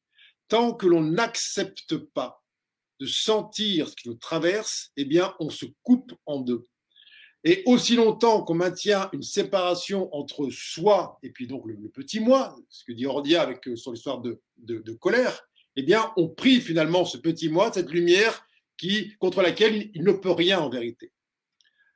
Pourquoi ça peut prendre du temps? Parce que euh, il y a quelque chose qui est inscrit à l'arrière-plan de, la conscience, en tout cas du, mental, qui dit mais si je lâche cette colère et que là, dans ce monde qui peut parfois paraître terrifiant, j'ai plus ce, ressort offensif contre ce qui, pourrait m'arriver. Comment je vais faire? Si je suis juste là, l'incarnation de la paix totale, comment je vais faire si, si on me bouscule dans la rue et qu'on m'arrache mon sac à main? C'est ce que se dit la tête. Parce qu'elle imagine un amour et une paix qui est flasque, qui est comme une sorte de, de, de confiture de gélatine et qui, euh, qui est faible. Alors que l'amour dont il est question, c'est un amour qui est central, un amour qui est faible, un amour, un amour qui est maîtrisé, qui n'a rien à voir avec cette espèce de euh, posture benoîte euh, qui balance des namastés et des vocabulaires soi-disant éveillés ou spirituels à longueur de journée et qui prend ça pour de l'amour. Non, mais ça, il faut encore une fois en faire l'expérience. De là, on disait, tiens, on parlait du conflit. C'est très tentant de se dire, attends, je vais quand même garder un petit stock de colère quand même à l'arrière-plan, c'est-à-dire la peur de l'autre qui ensuite va se transformer en colère, ou cas où, dans ma vie, il advienne un événement, une circonstance qui justifie le fait que j'ai à l'employer. Sauf que il n'y a aucune situation au monde aussi impactante soit-elle qui ne soit là plus puissante que notre capacité à la transcender par le pouvoir de l'amour. Mais tant que l'on croit que cette lumière-là, tôt ou tard, elle sera faillible devant la force de l'ombre, eh bien, on garde cette colère et cette peur active. C'est pour ça que c'est tellement engageant. C'est tellement engageant, bien sûr, parce que on sait très bien que lorsque l'épreuve, si je puis dire, finale arrive, il y a cet homme ou cette, cette figure la plus apparemment abominable qui arrive devant soi, on sait que c'est notre rendez-vous. C'est là, on a ce choix terminal à faire. Est-ce que je choisis encore la, peur et donc la colère et l'opposition ou là pour une fois, je sais avoir tout essayé depuis la nuit des temps et je renonce totalement à la peur et j'ouvre mon cœur. Je ne sais pas comment ça se passait. Aucun contrôle, aucune préméditation, mais je me fuis totalement à quoi? À ce que je suis, pas à ce que je pense, ni à ce que j'espère, mais à ce que je suis. Ça veut dire quoi? Qui suis-je là-dedans? Si on se prend pour quelqu'un ayant à faire quelque chose, pour avoir une place, pour avoir un résultat, bien évidemment, on va convoquer la peur et la colère. Ceci dit, OK, qu'il soit fait selon ta volonté et non la mienne, qui suis-je là-dedans? Et si j'étais la lumière Et pourquoi pas? Et que, eh bien, cette lumière agisse. Mais ça, on doit effectivement s'en donner la preuve. Si on attend que l'autre, effectivement, nous prouve que l'on peut progressivement lâcher la peur la colère, qu'on peut s'ouvrir, qu'on peut dévoiler ce que l'on est, ainsi de suite, ça n'arrive jamais. Ce monde est une invitation permanente eh bien, à incarner littéralement l'amour que nous sommes. Alors, il y a Dominique qui pose la question est-ce que prendre de la distance par moment est une forme de fuite ou du respect ou de l'amour pour soi-même? Doit-on observer ou agir, réagir? Comment gérer cette dualité en nous? Je dis, je me tais. Alors, tout dépend de ce qu'on appelle distance. Euh, après, il y, y a, de longs temps d'apprentissage ou de réapprentissage. Lorsqu'on a fonctionné dans un mode réactionnel, c'est-à-dire un événement arrive et puis on produit une action comme on l'a toujours fait avant, c'est donc effectivement une réaction. C'est la même action qui est sans cesse produite. Euh, je veux dire, pendant un certain temps, même s'il y a une décision ferme, actée, de renoncer à ces réactions, de dire, OK, je vais arrêter de réagir, je vais voir ce qui se passe lorsque je ne réagis plus.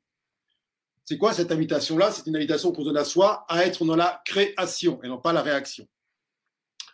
Mais il y a une très forte inertie on sait que ayant utilisé les mêmes vecteurs énergétiques pendant des millénaires, lorsque une situation apparaît, et qu'elle ressemble à celle contre laquelle on a réagi des milliers de fois, eh bien, il y a une sorte de, de réflexe qui se met en place. Et donc, même si on s'observe, on se dit, tiens, j'aurais pas envie, je voulais pas réagir comme ça, je voulais simplement être neutre, eh bien, il y a une sorte d'élan, là, presque naturel.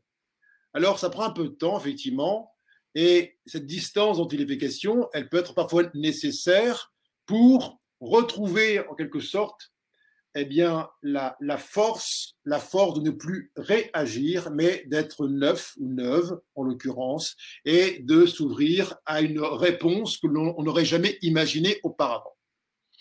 Mais il faut être encore une fois honnête. Effectivement, c'est le but de la question. Est-ce que je suis pas dans la fuite? Ça veut dire que vient un temps où il faudra, quoi qu'il en soit, faire face. Faire face, ça veut dire quoi? C'est pas faire face à l'autre ou à la situation en tant que telle, c'est faire face totalement à ce que l'on sent. C'est-à-dire que on parle là d'une remontée émotionnelle. Eh bien, j'estime, je vois, je conçois que c'est le moment parfait. C'est mon rendez-vous.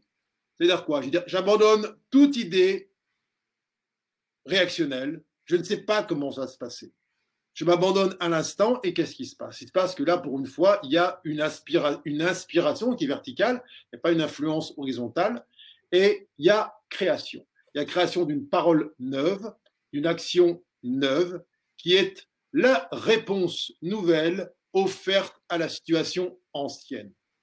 Et là, on sait qu'on n'a pas fui. Là, on sait qu'on a été effectivement dans la présence. Ça veut dire que tous les concepts de oui, je m'entoure de gens positifs ou je, je vais vers les gens qui euh, soutiennent ma joie, ma paix, mon amour, ça, c'est de la flûte. C'est de la flûte parce qu'en vérité, on raconte une belle histoire, mais qui ne tient pas la route dès lors qu'on attire à soi d'autres personnes qui vont mettre leurs doigts dans les espaces là de fragilité, de faiblesse, espaces ombrageux, et qui vont très rapidement exploser au visage de celui ou celle qui s'est raconté l'histoire. Donc bien sûr que ça demande du courage, bien sûr que ça demande de l'honnêteté, bien sûr que ça demande la constance. Parce que au final, qu'est-ce qui demeure? Il demeure de la gratitude. Quand on sait qu'on on a pu fuir, c'est que la situation qui était là auparavant, celle qui nous, qui stimulait en nous du rejet, ces fameuses réactions, eh bien aujourd'hui, éveille en nous la gratitude. Merci d'être qui tu es, merci cet univers, merci la situation, car au départ, eh bien, elle m'aide à incarner l'amour que je suis, la paix que je suis. Et en outre, elle permet de répandre en ce monde un message neuf, qui est celui de quoi? De mon unicité. Tant que je suis dans la réaction, eh bien, je suis dans la reproduction. C'est le même mot qu'on utilise pour les, humains qui effectivement qui perpétuent l'existence. Je suis dans la reproduction de ce qu'ont fait les autres avant moi. Donc, pensant être moi-même ou m'affirmer, en vérité, je ne fais que affirmer ce qu'ont dit les autres avant moi. Donc, ça demande effectivement euh, du discernement, de l'humilité et cette exigence qui regarde dans le corps, qui dit est-ce que lorsque là je fais face, est-ce qu'il n'y a pas encore une partie de moi qui juge la situation, qui juge l'autre, ou je suis vraiment dans cette gratitude, je dis merci, grâce à ce que l'autre m'a dit, grâce à ce que l'univers m'envoie, eh bien, ça m'invite encore, encore et encore à incarner davantage dans chacune de mes cellules l'amour que je suis. Alors, il y a Rachel qui demande euh, Quand je suis au milieu du chaos avec mes enfants qui s'insultent ou se battent, j'ai le cœur qui se déchire et cette situation est quotidienne. Je n'arrive pas à voir en moi ce qui entretient cette situation, si ce n'est le fait que j'aimerais que cela change. Alors, qu'est-ce qu'elle veut qu'il change? Les enfants qui se chamaillent ou euh, ce qu'elle sent dans son corps? C'est la question à se poser en premier lieu. Euh, les enfants jouent leur, euh, leur rôle de manière parfaite pour Rachel. tant que Rachel, effectivement, se sent déchirée par ces gesticulations autour d'elle, eh bien, ils vont continuer à jouer ce rôle-là pour elle, à la perfection là où il y a une sorte de switch, c'est quand Rachel cesse de croire, et pas à 99%, à 100%, lorsque Rachel cesse de croire que son mal-être ou son déchirement vient du fait que ses enfants eh bien, euh, font ce qu'ils font à côté d'elle. Lorsqu'elle conçoit que ses enfants sont à son service, contrat d'élévation mutuelle, et qu'ils ne font que pointer en elle un espace là qu'elle appelle déchirement, et qu'elle, elle, sa responsabilité, c'est d'accueillir totalement la sensation, là, il y a cette entreprise d'alchimie qui peut avoir lieu. C'est pour ça que ça, ça demande, encore une fois, beaucoup d'intensité, beaucoup de courage. C'est tellement plus tentant pour une mère de dire à ses enfants calmez-vous, taisez-vous, euh, euh, arrêtez, et ainsi de suite. La tentation est forte. Et celle aussi de croire que si ses enfants agissaient différemment, ça amènerait plus de bien-être en elle. Rachel n'a pas besoin de connaître ou de comprendre la cause. Ça, c'est encore un des pièges principaux, c'est de vouloir expliquer les choses, à part le pourquoi, pourquoi ils font ça, qu'est-ce que ça, qu'est-ce que ça veut dire, qu'est-ce que ça, m'enseigne, ainsi de suite. Ça, ça viendra plus tard, éventuellement. La compréhension est une, mais un moyen. La seule chose qu'elle est à regarder, c'est son ressenti. Elle parle d'un déchirement en elle, et eh bien qu'elle accepte totalement la sensation de déchirement, au sens cellulaire du terme, au sens émotionnel du terme, et à l'instant où elle cesse de juger la sensation, et bien sûr par votre conséquence qu'elle cesse de juger ses enfants qui sont dans cet agissement-là, eh bien, le processus là d'incorporation de ce qu'elle est, eh bien, peut se réaliser. Mais tant qu'il y a encore une partie d'elle qui dit oui, mais quand même, s'il ne faisait pas ça, s'il se calmait, s'il était différent, s'il se comportait autrement, ou si je comprenais d'où ça vient, bref, une tentative de passer par un chemin bien plus long que le chemin intérieur, eh bien, ça, ça, ça appelle une répétition. Alors, c'est dans ça où euh, c'est bien sûr euh, tentant de, se dire oui, mais quand même, ça va me oui, mais quand même. Surtout lorsque là, au quotidien, ça semble se répéter.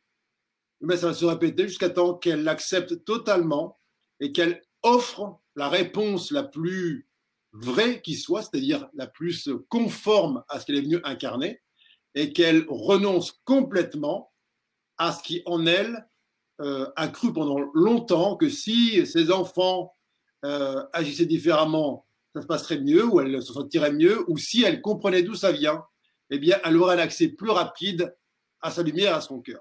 Elle n'a nullement besoin de comprendre, et elle a surtout besoin simplement là d'être totalement en présence avec ce déchirement dont elle parle et d'accepter avec toute l'intensité qui est sienne, eh bien le ressenti qui est euh, là, qui est produit et reproduit, si je puis dire, à l'envie par ses enfants avec lesquels elle a un contrat d'élévation.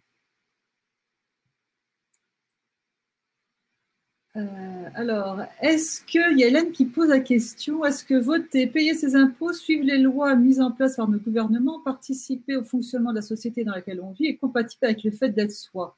N'est-ce pas purement le jeu de l'ego? Alors, euh, on peut jouer le jeu euh, du, vivre ensemble sans se prendre au jeu.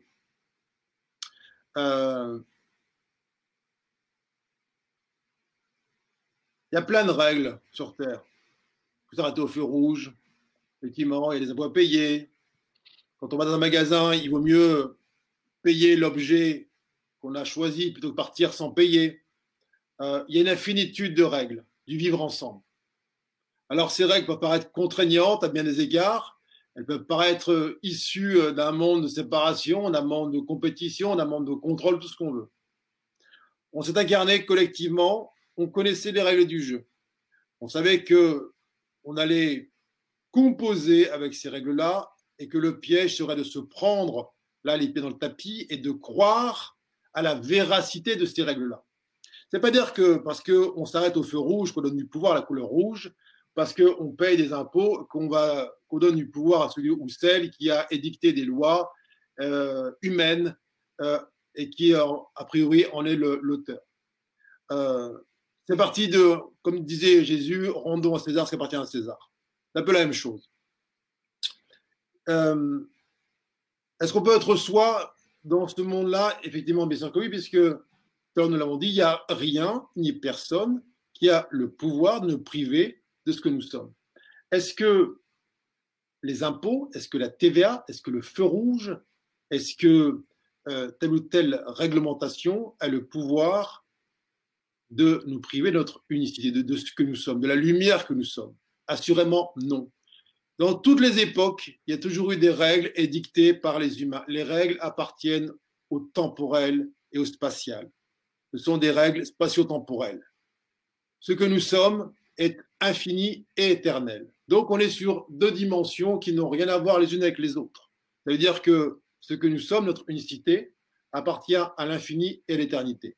Et donc, euh, les règles temporelles de ce monde n'ont absolument aucune prise sur ce que nous sommes, sur notre unicité, sauf si nous choisissons, par notre libre arbitre, de nous enfermer, de nous enfermer dans des visions de nous-mêmes temporelles et spatiales, de nous prendre pour des corps humains ayant à subir ce monde, cet univers, euh, ces euh, demandes, ces lois, ces restrictions, et auquel cas, effectivement, l'expérience qu'on fera sera une expérience d'un ressenti on est en permanence soumis eh bien, à ces dictatures euh, apparemment sociales ou euh, financières ou politiques qui euh, seraient privatives de notre, de notre vérité.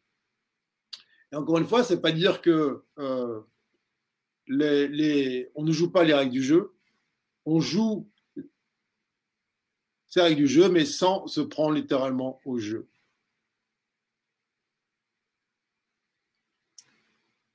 Alors, si. Euh...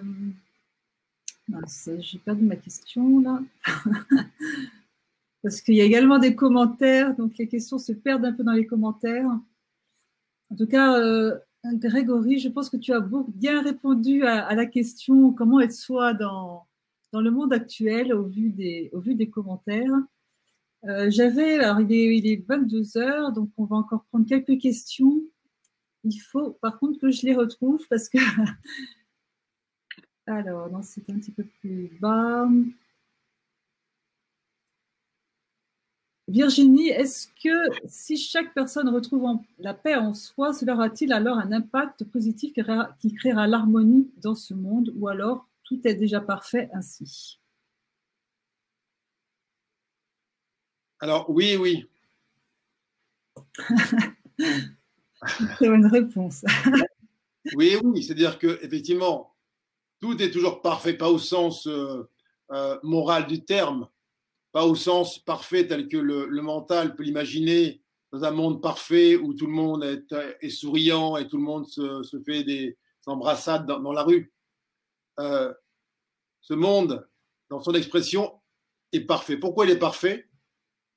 Parce qu'il est la parfaite expression de ce que chaque être humain porte en lui.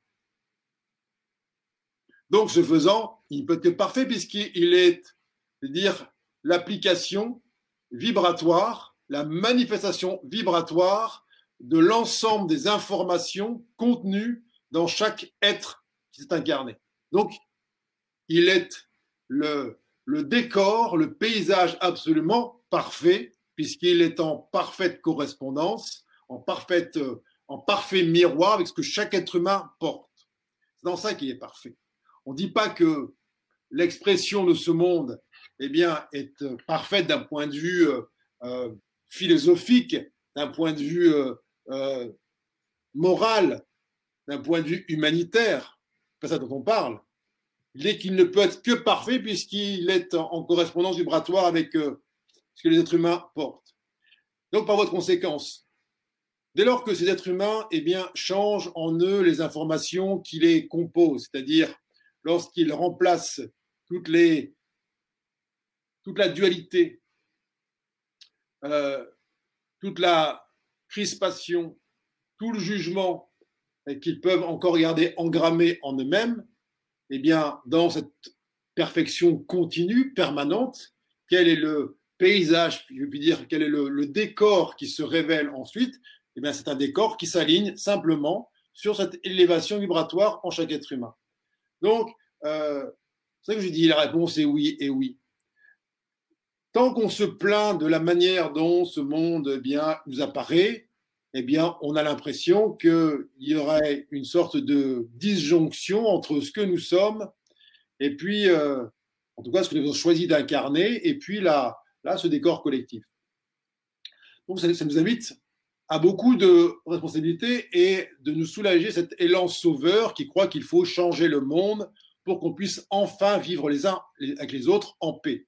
Non, c'est professé depuis la nuit des temps. On sait parfaitement que ça passe par une modification éventuelle de la conscience euh, qui va qui impacte en temps réel, bien évidemment, le monde autour de nous. Donc, si c'est vrai à l'échelle individuelle, c'est vrai, aussi à l'échelle collective. Euh, donc, le, le meilleur moyen, si tu peux dire, de que le monde, faire en sorte que le monde ne change pas, c'est de juger ce qu'il est, c'est-à-dire de le voir imparfait.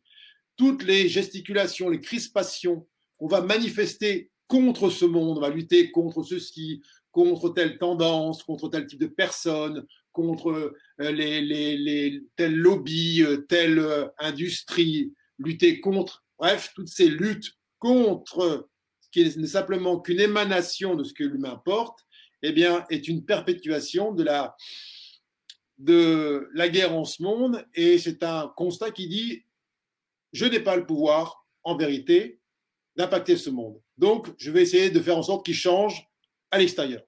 Alors qu'en vérité, euh, si on veut bien voir les choses dans le bon sens, dès lors que l'on accepte que ce monde est parfait au sens qu'il est l'expression absolument neutre de ce que chaque être humain porte de manière individuelle et donc en collectif à l'intérieur, eh on se dit, bah, tiens, si j'ai une inspiration, elle est peut-être de moi déjà, incarner cette paix, cette résolution, cette humanité avec un H majuscule, cette euh, présence, cet amour. Et on sait que cette lumière est contagieuse. Alors, soit on veut être, on va contaminer ce monde par la force de la colère, de la séparation, du jugement, et euh, ça marche tout aussi bien, soit eh bien, on va essayer de le contaminer sans effort, puisque cette lumière-là ne produit aucun effort pour se, propager, euh, par, la, effectivement, par la voie de la maîtrise, par la voie de la sortie de crise, par la voie de l'incarnation de ce que nous sommes. Alors, il y a Mathieu qui demande Que pensez-vous de l'enfant intérieur? Est-ce que une partie de nous, est-ce une partie de nous une ressource? Peut-on y accéder sans, sans nourrir? J'ai beaucoup de difficultés à me sentir vivant en mouvement. J'ai l'impression qu'un dialogue avec mon enfant intérieur aurait du sens, mais je n'entends rien.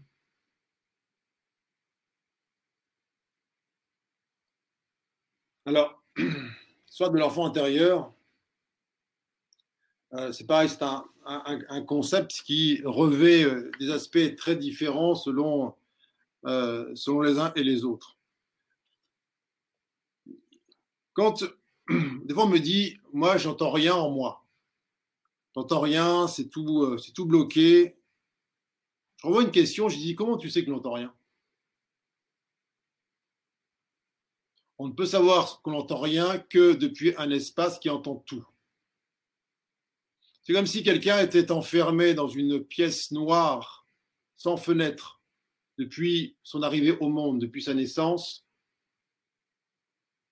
et qu'il me disait, ou elle me disait, je vois pas de lumière ici. Je veux dire, comment tu sais de la lumière? On peut parler d'enfant intérieur ou de lumière que parce que depuis, depuis un espace qui, effectivement, est capable, en vérité, de faire le, distinguo, la distinction entre les voix parasites, les voix brumeuses, les voix du, doute, de l'angoisse, de ce qui est là, qui peut être est effrayant parce que inconnu ou amenant une zone d'inconfort et qui, je vous l'ai dit tout à l'heure, euh, ne parlera jamais plus fort que la voix de l'ego. Jamais plus fort. Entendre la voix de l'âme à l'intérieur, ce sera mon appellation pour cet enfant intérieur, la joie de l'enfant divin. Entendre la voix de l'âme en soi, c'est une décision. C'est pas un don, c'est pas un pouvoir, c'est pas une chance donnée aux uns aux autres, c'est une décision. Ça veut dire quoi? Ça veut dire que, à un moment donné, je dois reconnaître que si aujourd'hui, je suis celui ou celle qui déclare ne pas entendre mon âme, ne pas entendre cet enfant divin qui est le guide véritable, ce maître intérieur, c'est que aujourd'hui, pour le moment, je fais le choix d'écouter la voix de la tête, la voix de l'ego, la voix, la voix de, mes parents, de mes aïeux, de tout, tout, tout cet univers personnifié à l'intérieur au détriment de la voix de l'âme. La voix de l'âme ne parlera jamais plus fort que la voix de l'ego. Si aujourd'hui c'est la voix de l'ego qu'entendu, c'est parce que c'est l'endroit où je dirige mon attention. Tout à l'heure, on a parlé de cette idée de, méditation.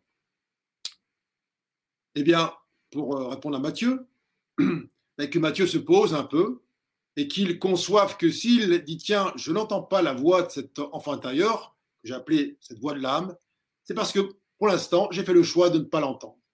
Puisque nous sommes des êtres divins incarnés et que l'on a toujours ce que nous voulons, pas ce que nous subissons, si aujourd'hui c'est ça qui est vécu, c'est parce que c'est ça qui est choisi.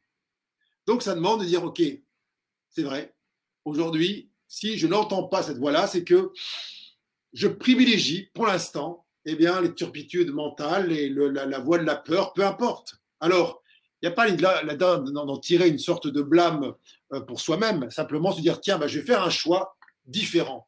Puisque j'ai ce pouvoir-là de focaliser ma conscience sur la voix de la tête, j'ai donc aussi le pouvoir, sans nier les voix de la tête et les voix parasites, et bien entendre tout aussi distinctement la voix de l'enfant intérieur ou la voix de l'âme. Mais ça suppose de se poser, se dire, OK, stop, j'arrête de me raconter une histoire.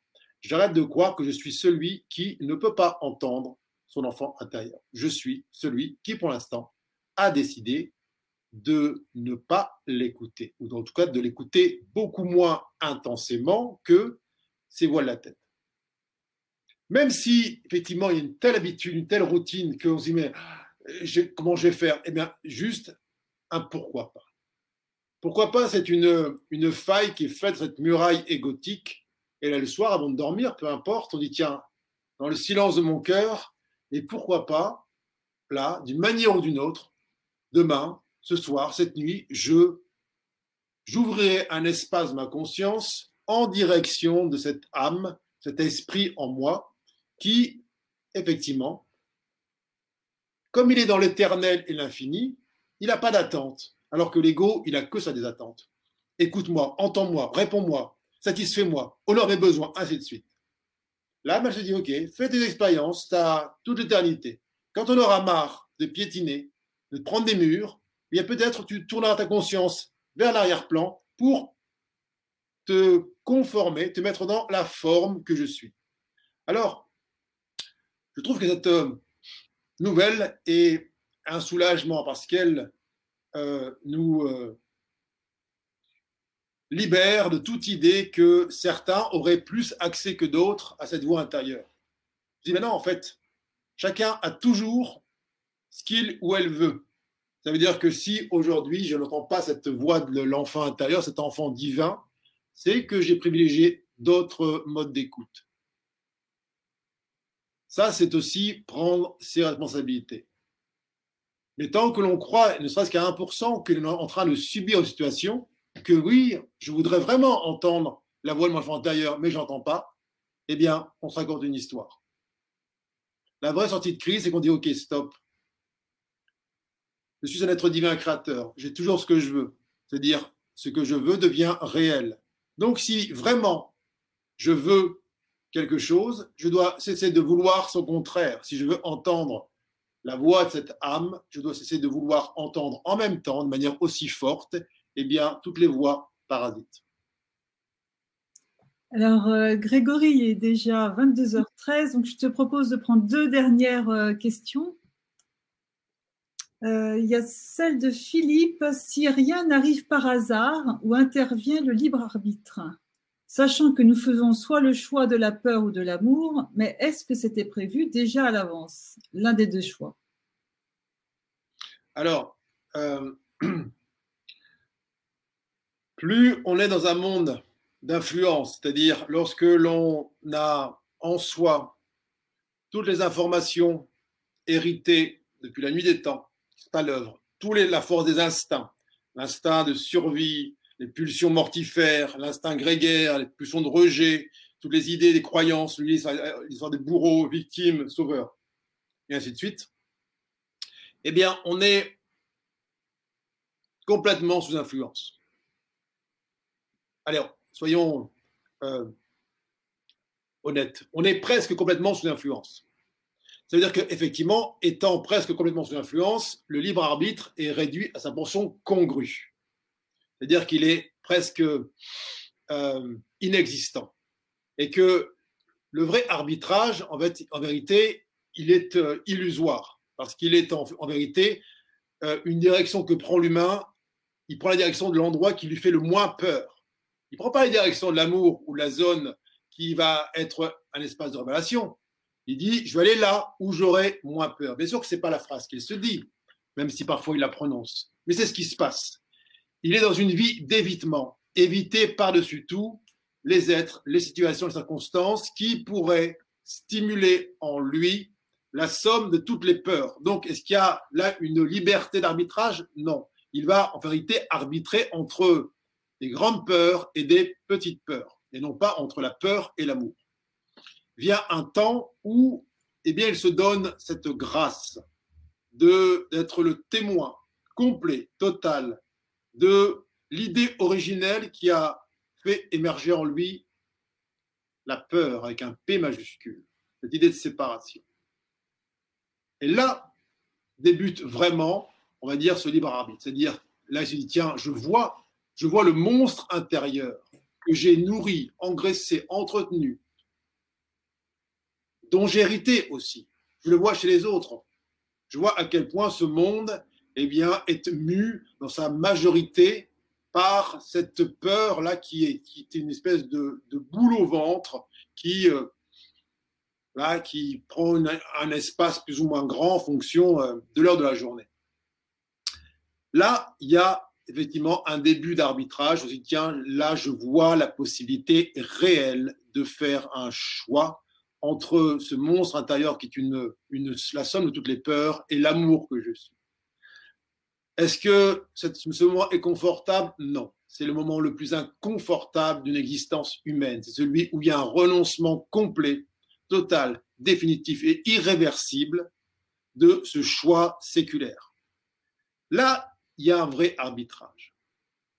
Il y a cette idée de dire, OK, je vais utiliser mon pouvoir divin pour me souvenir de ce que je suis et le rappeler à mon corps. Ça veut dire quoi derrière? Ça veut dire qu'en vérité, euh, ce libre arbitre, il nous amène pendant une espèce de fraction de seconde, eh bien, en vérité, à simplement renoncer à la peur.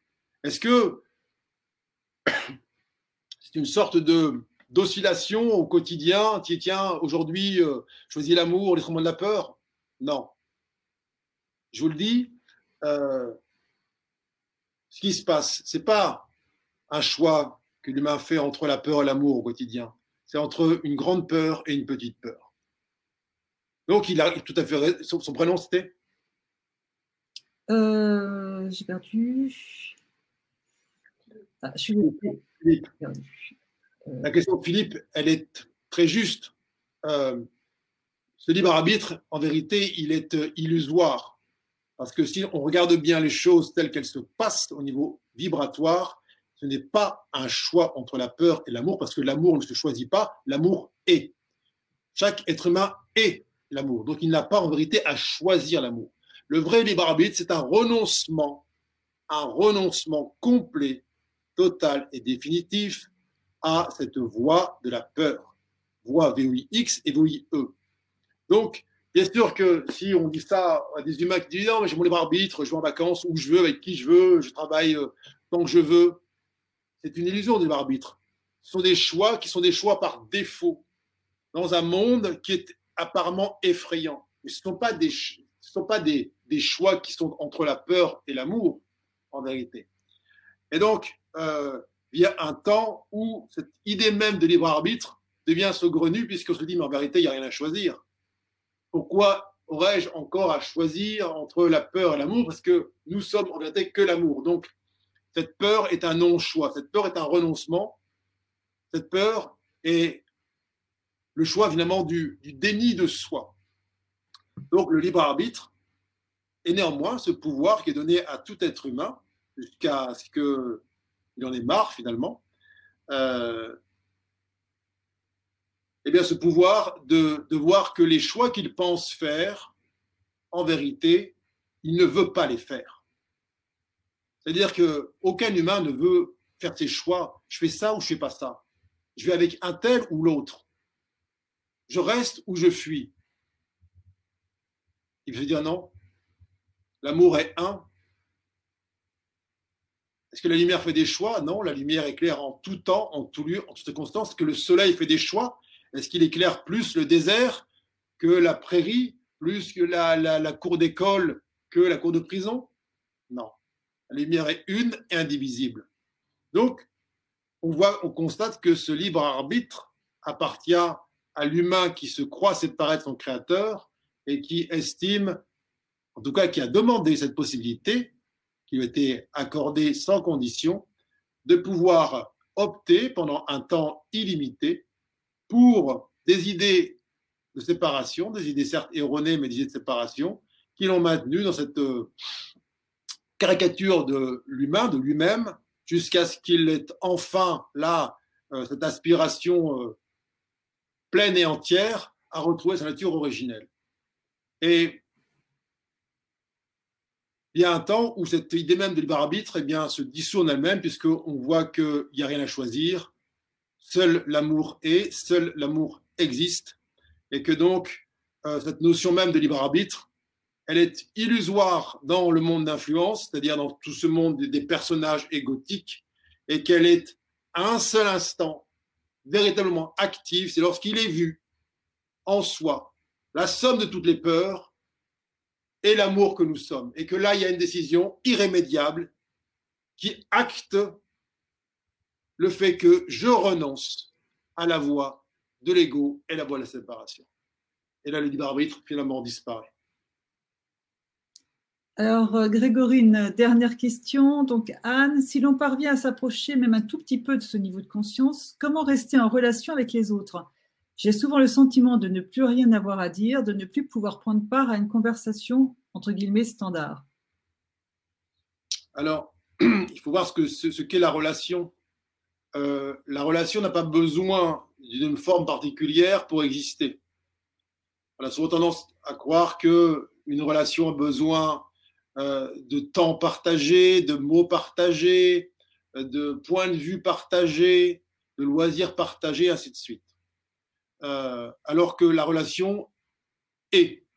C'est comme l'amour, c'est vibratoire. Donc, que l'on ait des, atomes crochus avec les uns et les autres, des points de d'accord ou de divergence, eh bien, c'est un pur détail s'agissant de la relation en vérité euh, qu'il y ait effectivement ce constat qui soit fait que les discussions, qui viennent d'ailleurs du latin discutare, faire voler en éclats, euh, eh bien, ne soient pas source de réjouissance pour l'âme qui nous anime, est, euh, c'est un fait, effectivement. Et c'est pas parce que, effectivement, on a euh, ce temps de silence qui nous traverse et puis ce non-besoin de polémiquer ou d'entretenir des discussions stériles qu'on n'est pas en relation. La relation, en vérité, elle est dans le fond, elle n'est pas dans la forme. Mais on sait que l'humain s'est tellement raconté d'histoires, il va compter ses relations. Ah, un tel a beaucoup de relations. Qu'est-ce que ça veut dire? Beaucoup de relations. Il y a même, je crois, des, sites internet où on compte le nombre de relations euh, professionnel ou je sais pas quoi, nombre de relations. On compte les relations. Ça n'a absolument aucun sens. Nous sommes des êtres vibratoires, donc sans limite. On ne peut pas ne pas être en relation dans ce monde. Notre vibration se partage avec la totalité des êtres humains. Que l'on identifie parce qu'il y a un rapport charnel, formel, contextuel avec les uns ou les autres. On va dire, tiens, je suis en relation avec un tel, ou que, eh bien, on soit à l'un à New York et l'autre en Australie, on est tous les deux en vérité en relation de la même manière. Donc, il faut se soulager peut-être de la croyance qu'il nous faut, pour être en relation avec quelqu'un, eh bien, entretenir un certain type de rapport, de rapport euh, observable et formel. Quand j'entends parfois, on me dit, oui, tiens, l'amitié, s'entretient. Mais de quoi parle-t-on qu'est-ce qu'on entretient? Ça n'a absolument aucun sens. On parle d'éléments de, surface temporelle, factuelle. Est-ce que euh, un être qui est, vous est cher dans votre cœur lorsqu'il euh, est appelé à décéder, est-ce qu'il y a moins d'amour, il y a moins d'élan, on va dire, cardiaque vis cet être-là lorsque le corps n'est plus là Pourtant, la forme relationnelle telle qu'elle est conçue initialement a disparu. Pour autant, la relation perdure. Est-ce que lorsque une mère sépare son enfant par un océan, elle ne sent plus en relation avec lui? C'est pareil. Est-ce que des mots sont changés? Non, pas forcément. Lorsqu'on voit ça, eh bien, on regarde avec beaucoup de distance, beaucoup de soulagement, beaucoup d'apaisement, eh bien, un grand nombre de ce qu'on appelait des relations auparavant, qui étaient fondées sur simplement la connivence mentale ou euh, euh, de surface relationnelle, là, de, de, euh, dans le temps, dans l'espace, et on accepte parfaitement qu'elles prennent une autre forme, parfois silencieuse, parfois qui semble se distancier dans le temps et dans l'espace, et on sait à quel point ça ne change rien eh bien, à la relation véritable, c'est-à-dire à l'amour que nous vibrons et l'amour que chacun et chacune est en capacité de partager. Euh, le partage n'a rien à voir avec une forme. Parfois, j'entends, on dit oui, il faut partager, il faut partager, euh, comme si le partage était lié à, une forme particulière, parce que comme si euh, euh, je sais pas quoi, monter sur une scène et faire une conférence, c'était plus une forme de partage, ou donc de relation avec une audience, qu'être seul chez soi. Ça n'a, c'est exactement la même chose. Il faut sortir de l'illusion que la relation à l'autre ou aux autres doit passer par une forme en particulier. Ça, c'est le piège de la forme. On ne peut pas ne pas partager et on ne peut pas ne pas être en relation, puisqu'il n'y a en vérité aucune limite entre les uns et les autres. Nous sommes des êtres de vibration, sans commencement, sans fin. La lumière n'a ni commencement ni fin, donc elle ne peut jamais être réduite à une forme en particulier, ne peut jamais être réduite à un contexte en particulier. Bah, merci beaucoup euh, Grégory pour toutes ces réponses. Alors, on n'a pas pu répondre à toutes les questions, mais je crois qu'il y en a certaines qui ont été répondues indirectement aussi euh, par tes euh, réponses très, très généreuses. Euh, donc, je vous souhaite à tous euh, bah, une très belle soirée, une très belle fin de soirée. Merci d'avoir participé à cette, conférence avec euh, Grégory Mutombo. Merci beaucoup, Grégory. Je te laisse peut-être le, mot de la fin avant de laisser les personnes retrouver leurs activités. Bah, justement, puisqu'on parle de retrouver ces activités, eh bien, puissent ces activités-là être à chaque fois une invitation, une une invitation, une stimulation à là, à rendre réel, puisqu'on parlait d'être soi, à rendre réel notre nature véritable. On sait que euh, ce monde est parfois tentant pour aller nous euh, chercher dans nos retranchements, dans nos replis identitaires.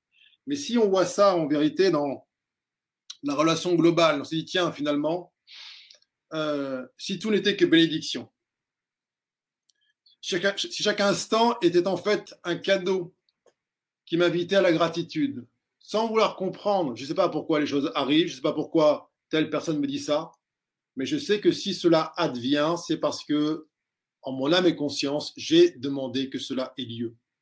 Et si on voit ça tout le temps, de plus en plus, eh bien là, effectivement, on commence à intégrer, à incorporer littéralement ce que nous sommes et à le partager aux autres de manière euh, dire, formelle.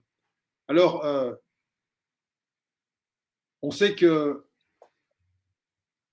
parfois on se dit, tiens, il y a la vie de tous les jours et puis il y a la vie d'à côté où on peut mettre, euh, euh, on peut là ruminer les grands principes spirituels.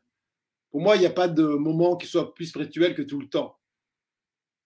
Donc, soit c'est vrai tout le temps, soit c'est pas vrai.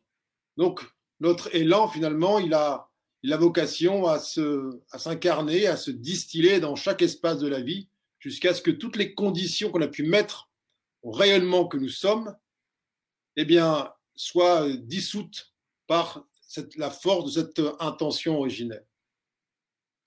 Merci infiniment. Merci beaucoup et bonsoir à tous. Merci euh, encore euh, Grégory. et bientôt à une prochaine conférence. Merci.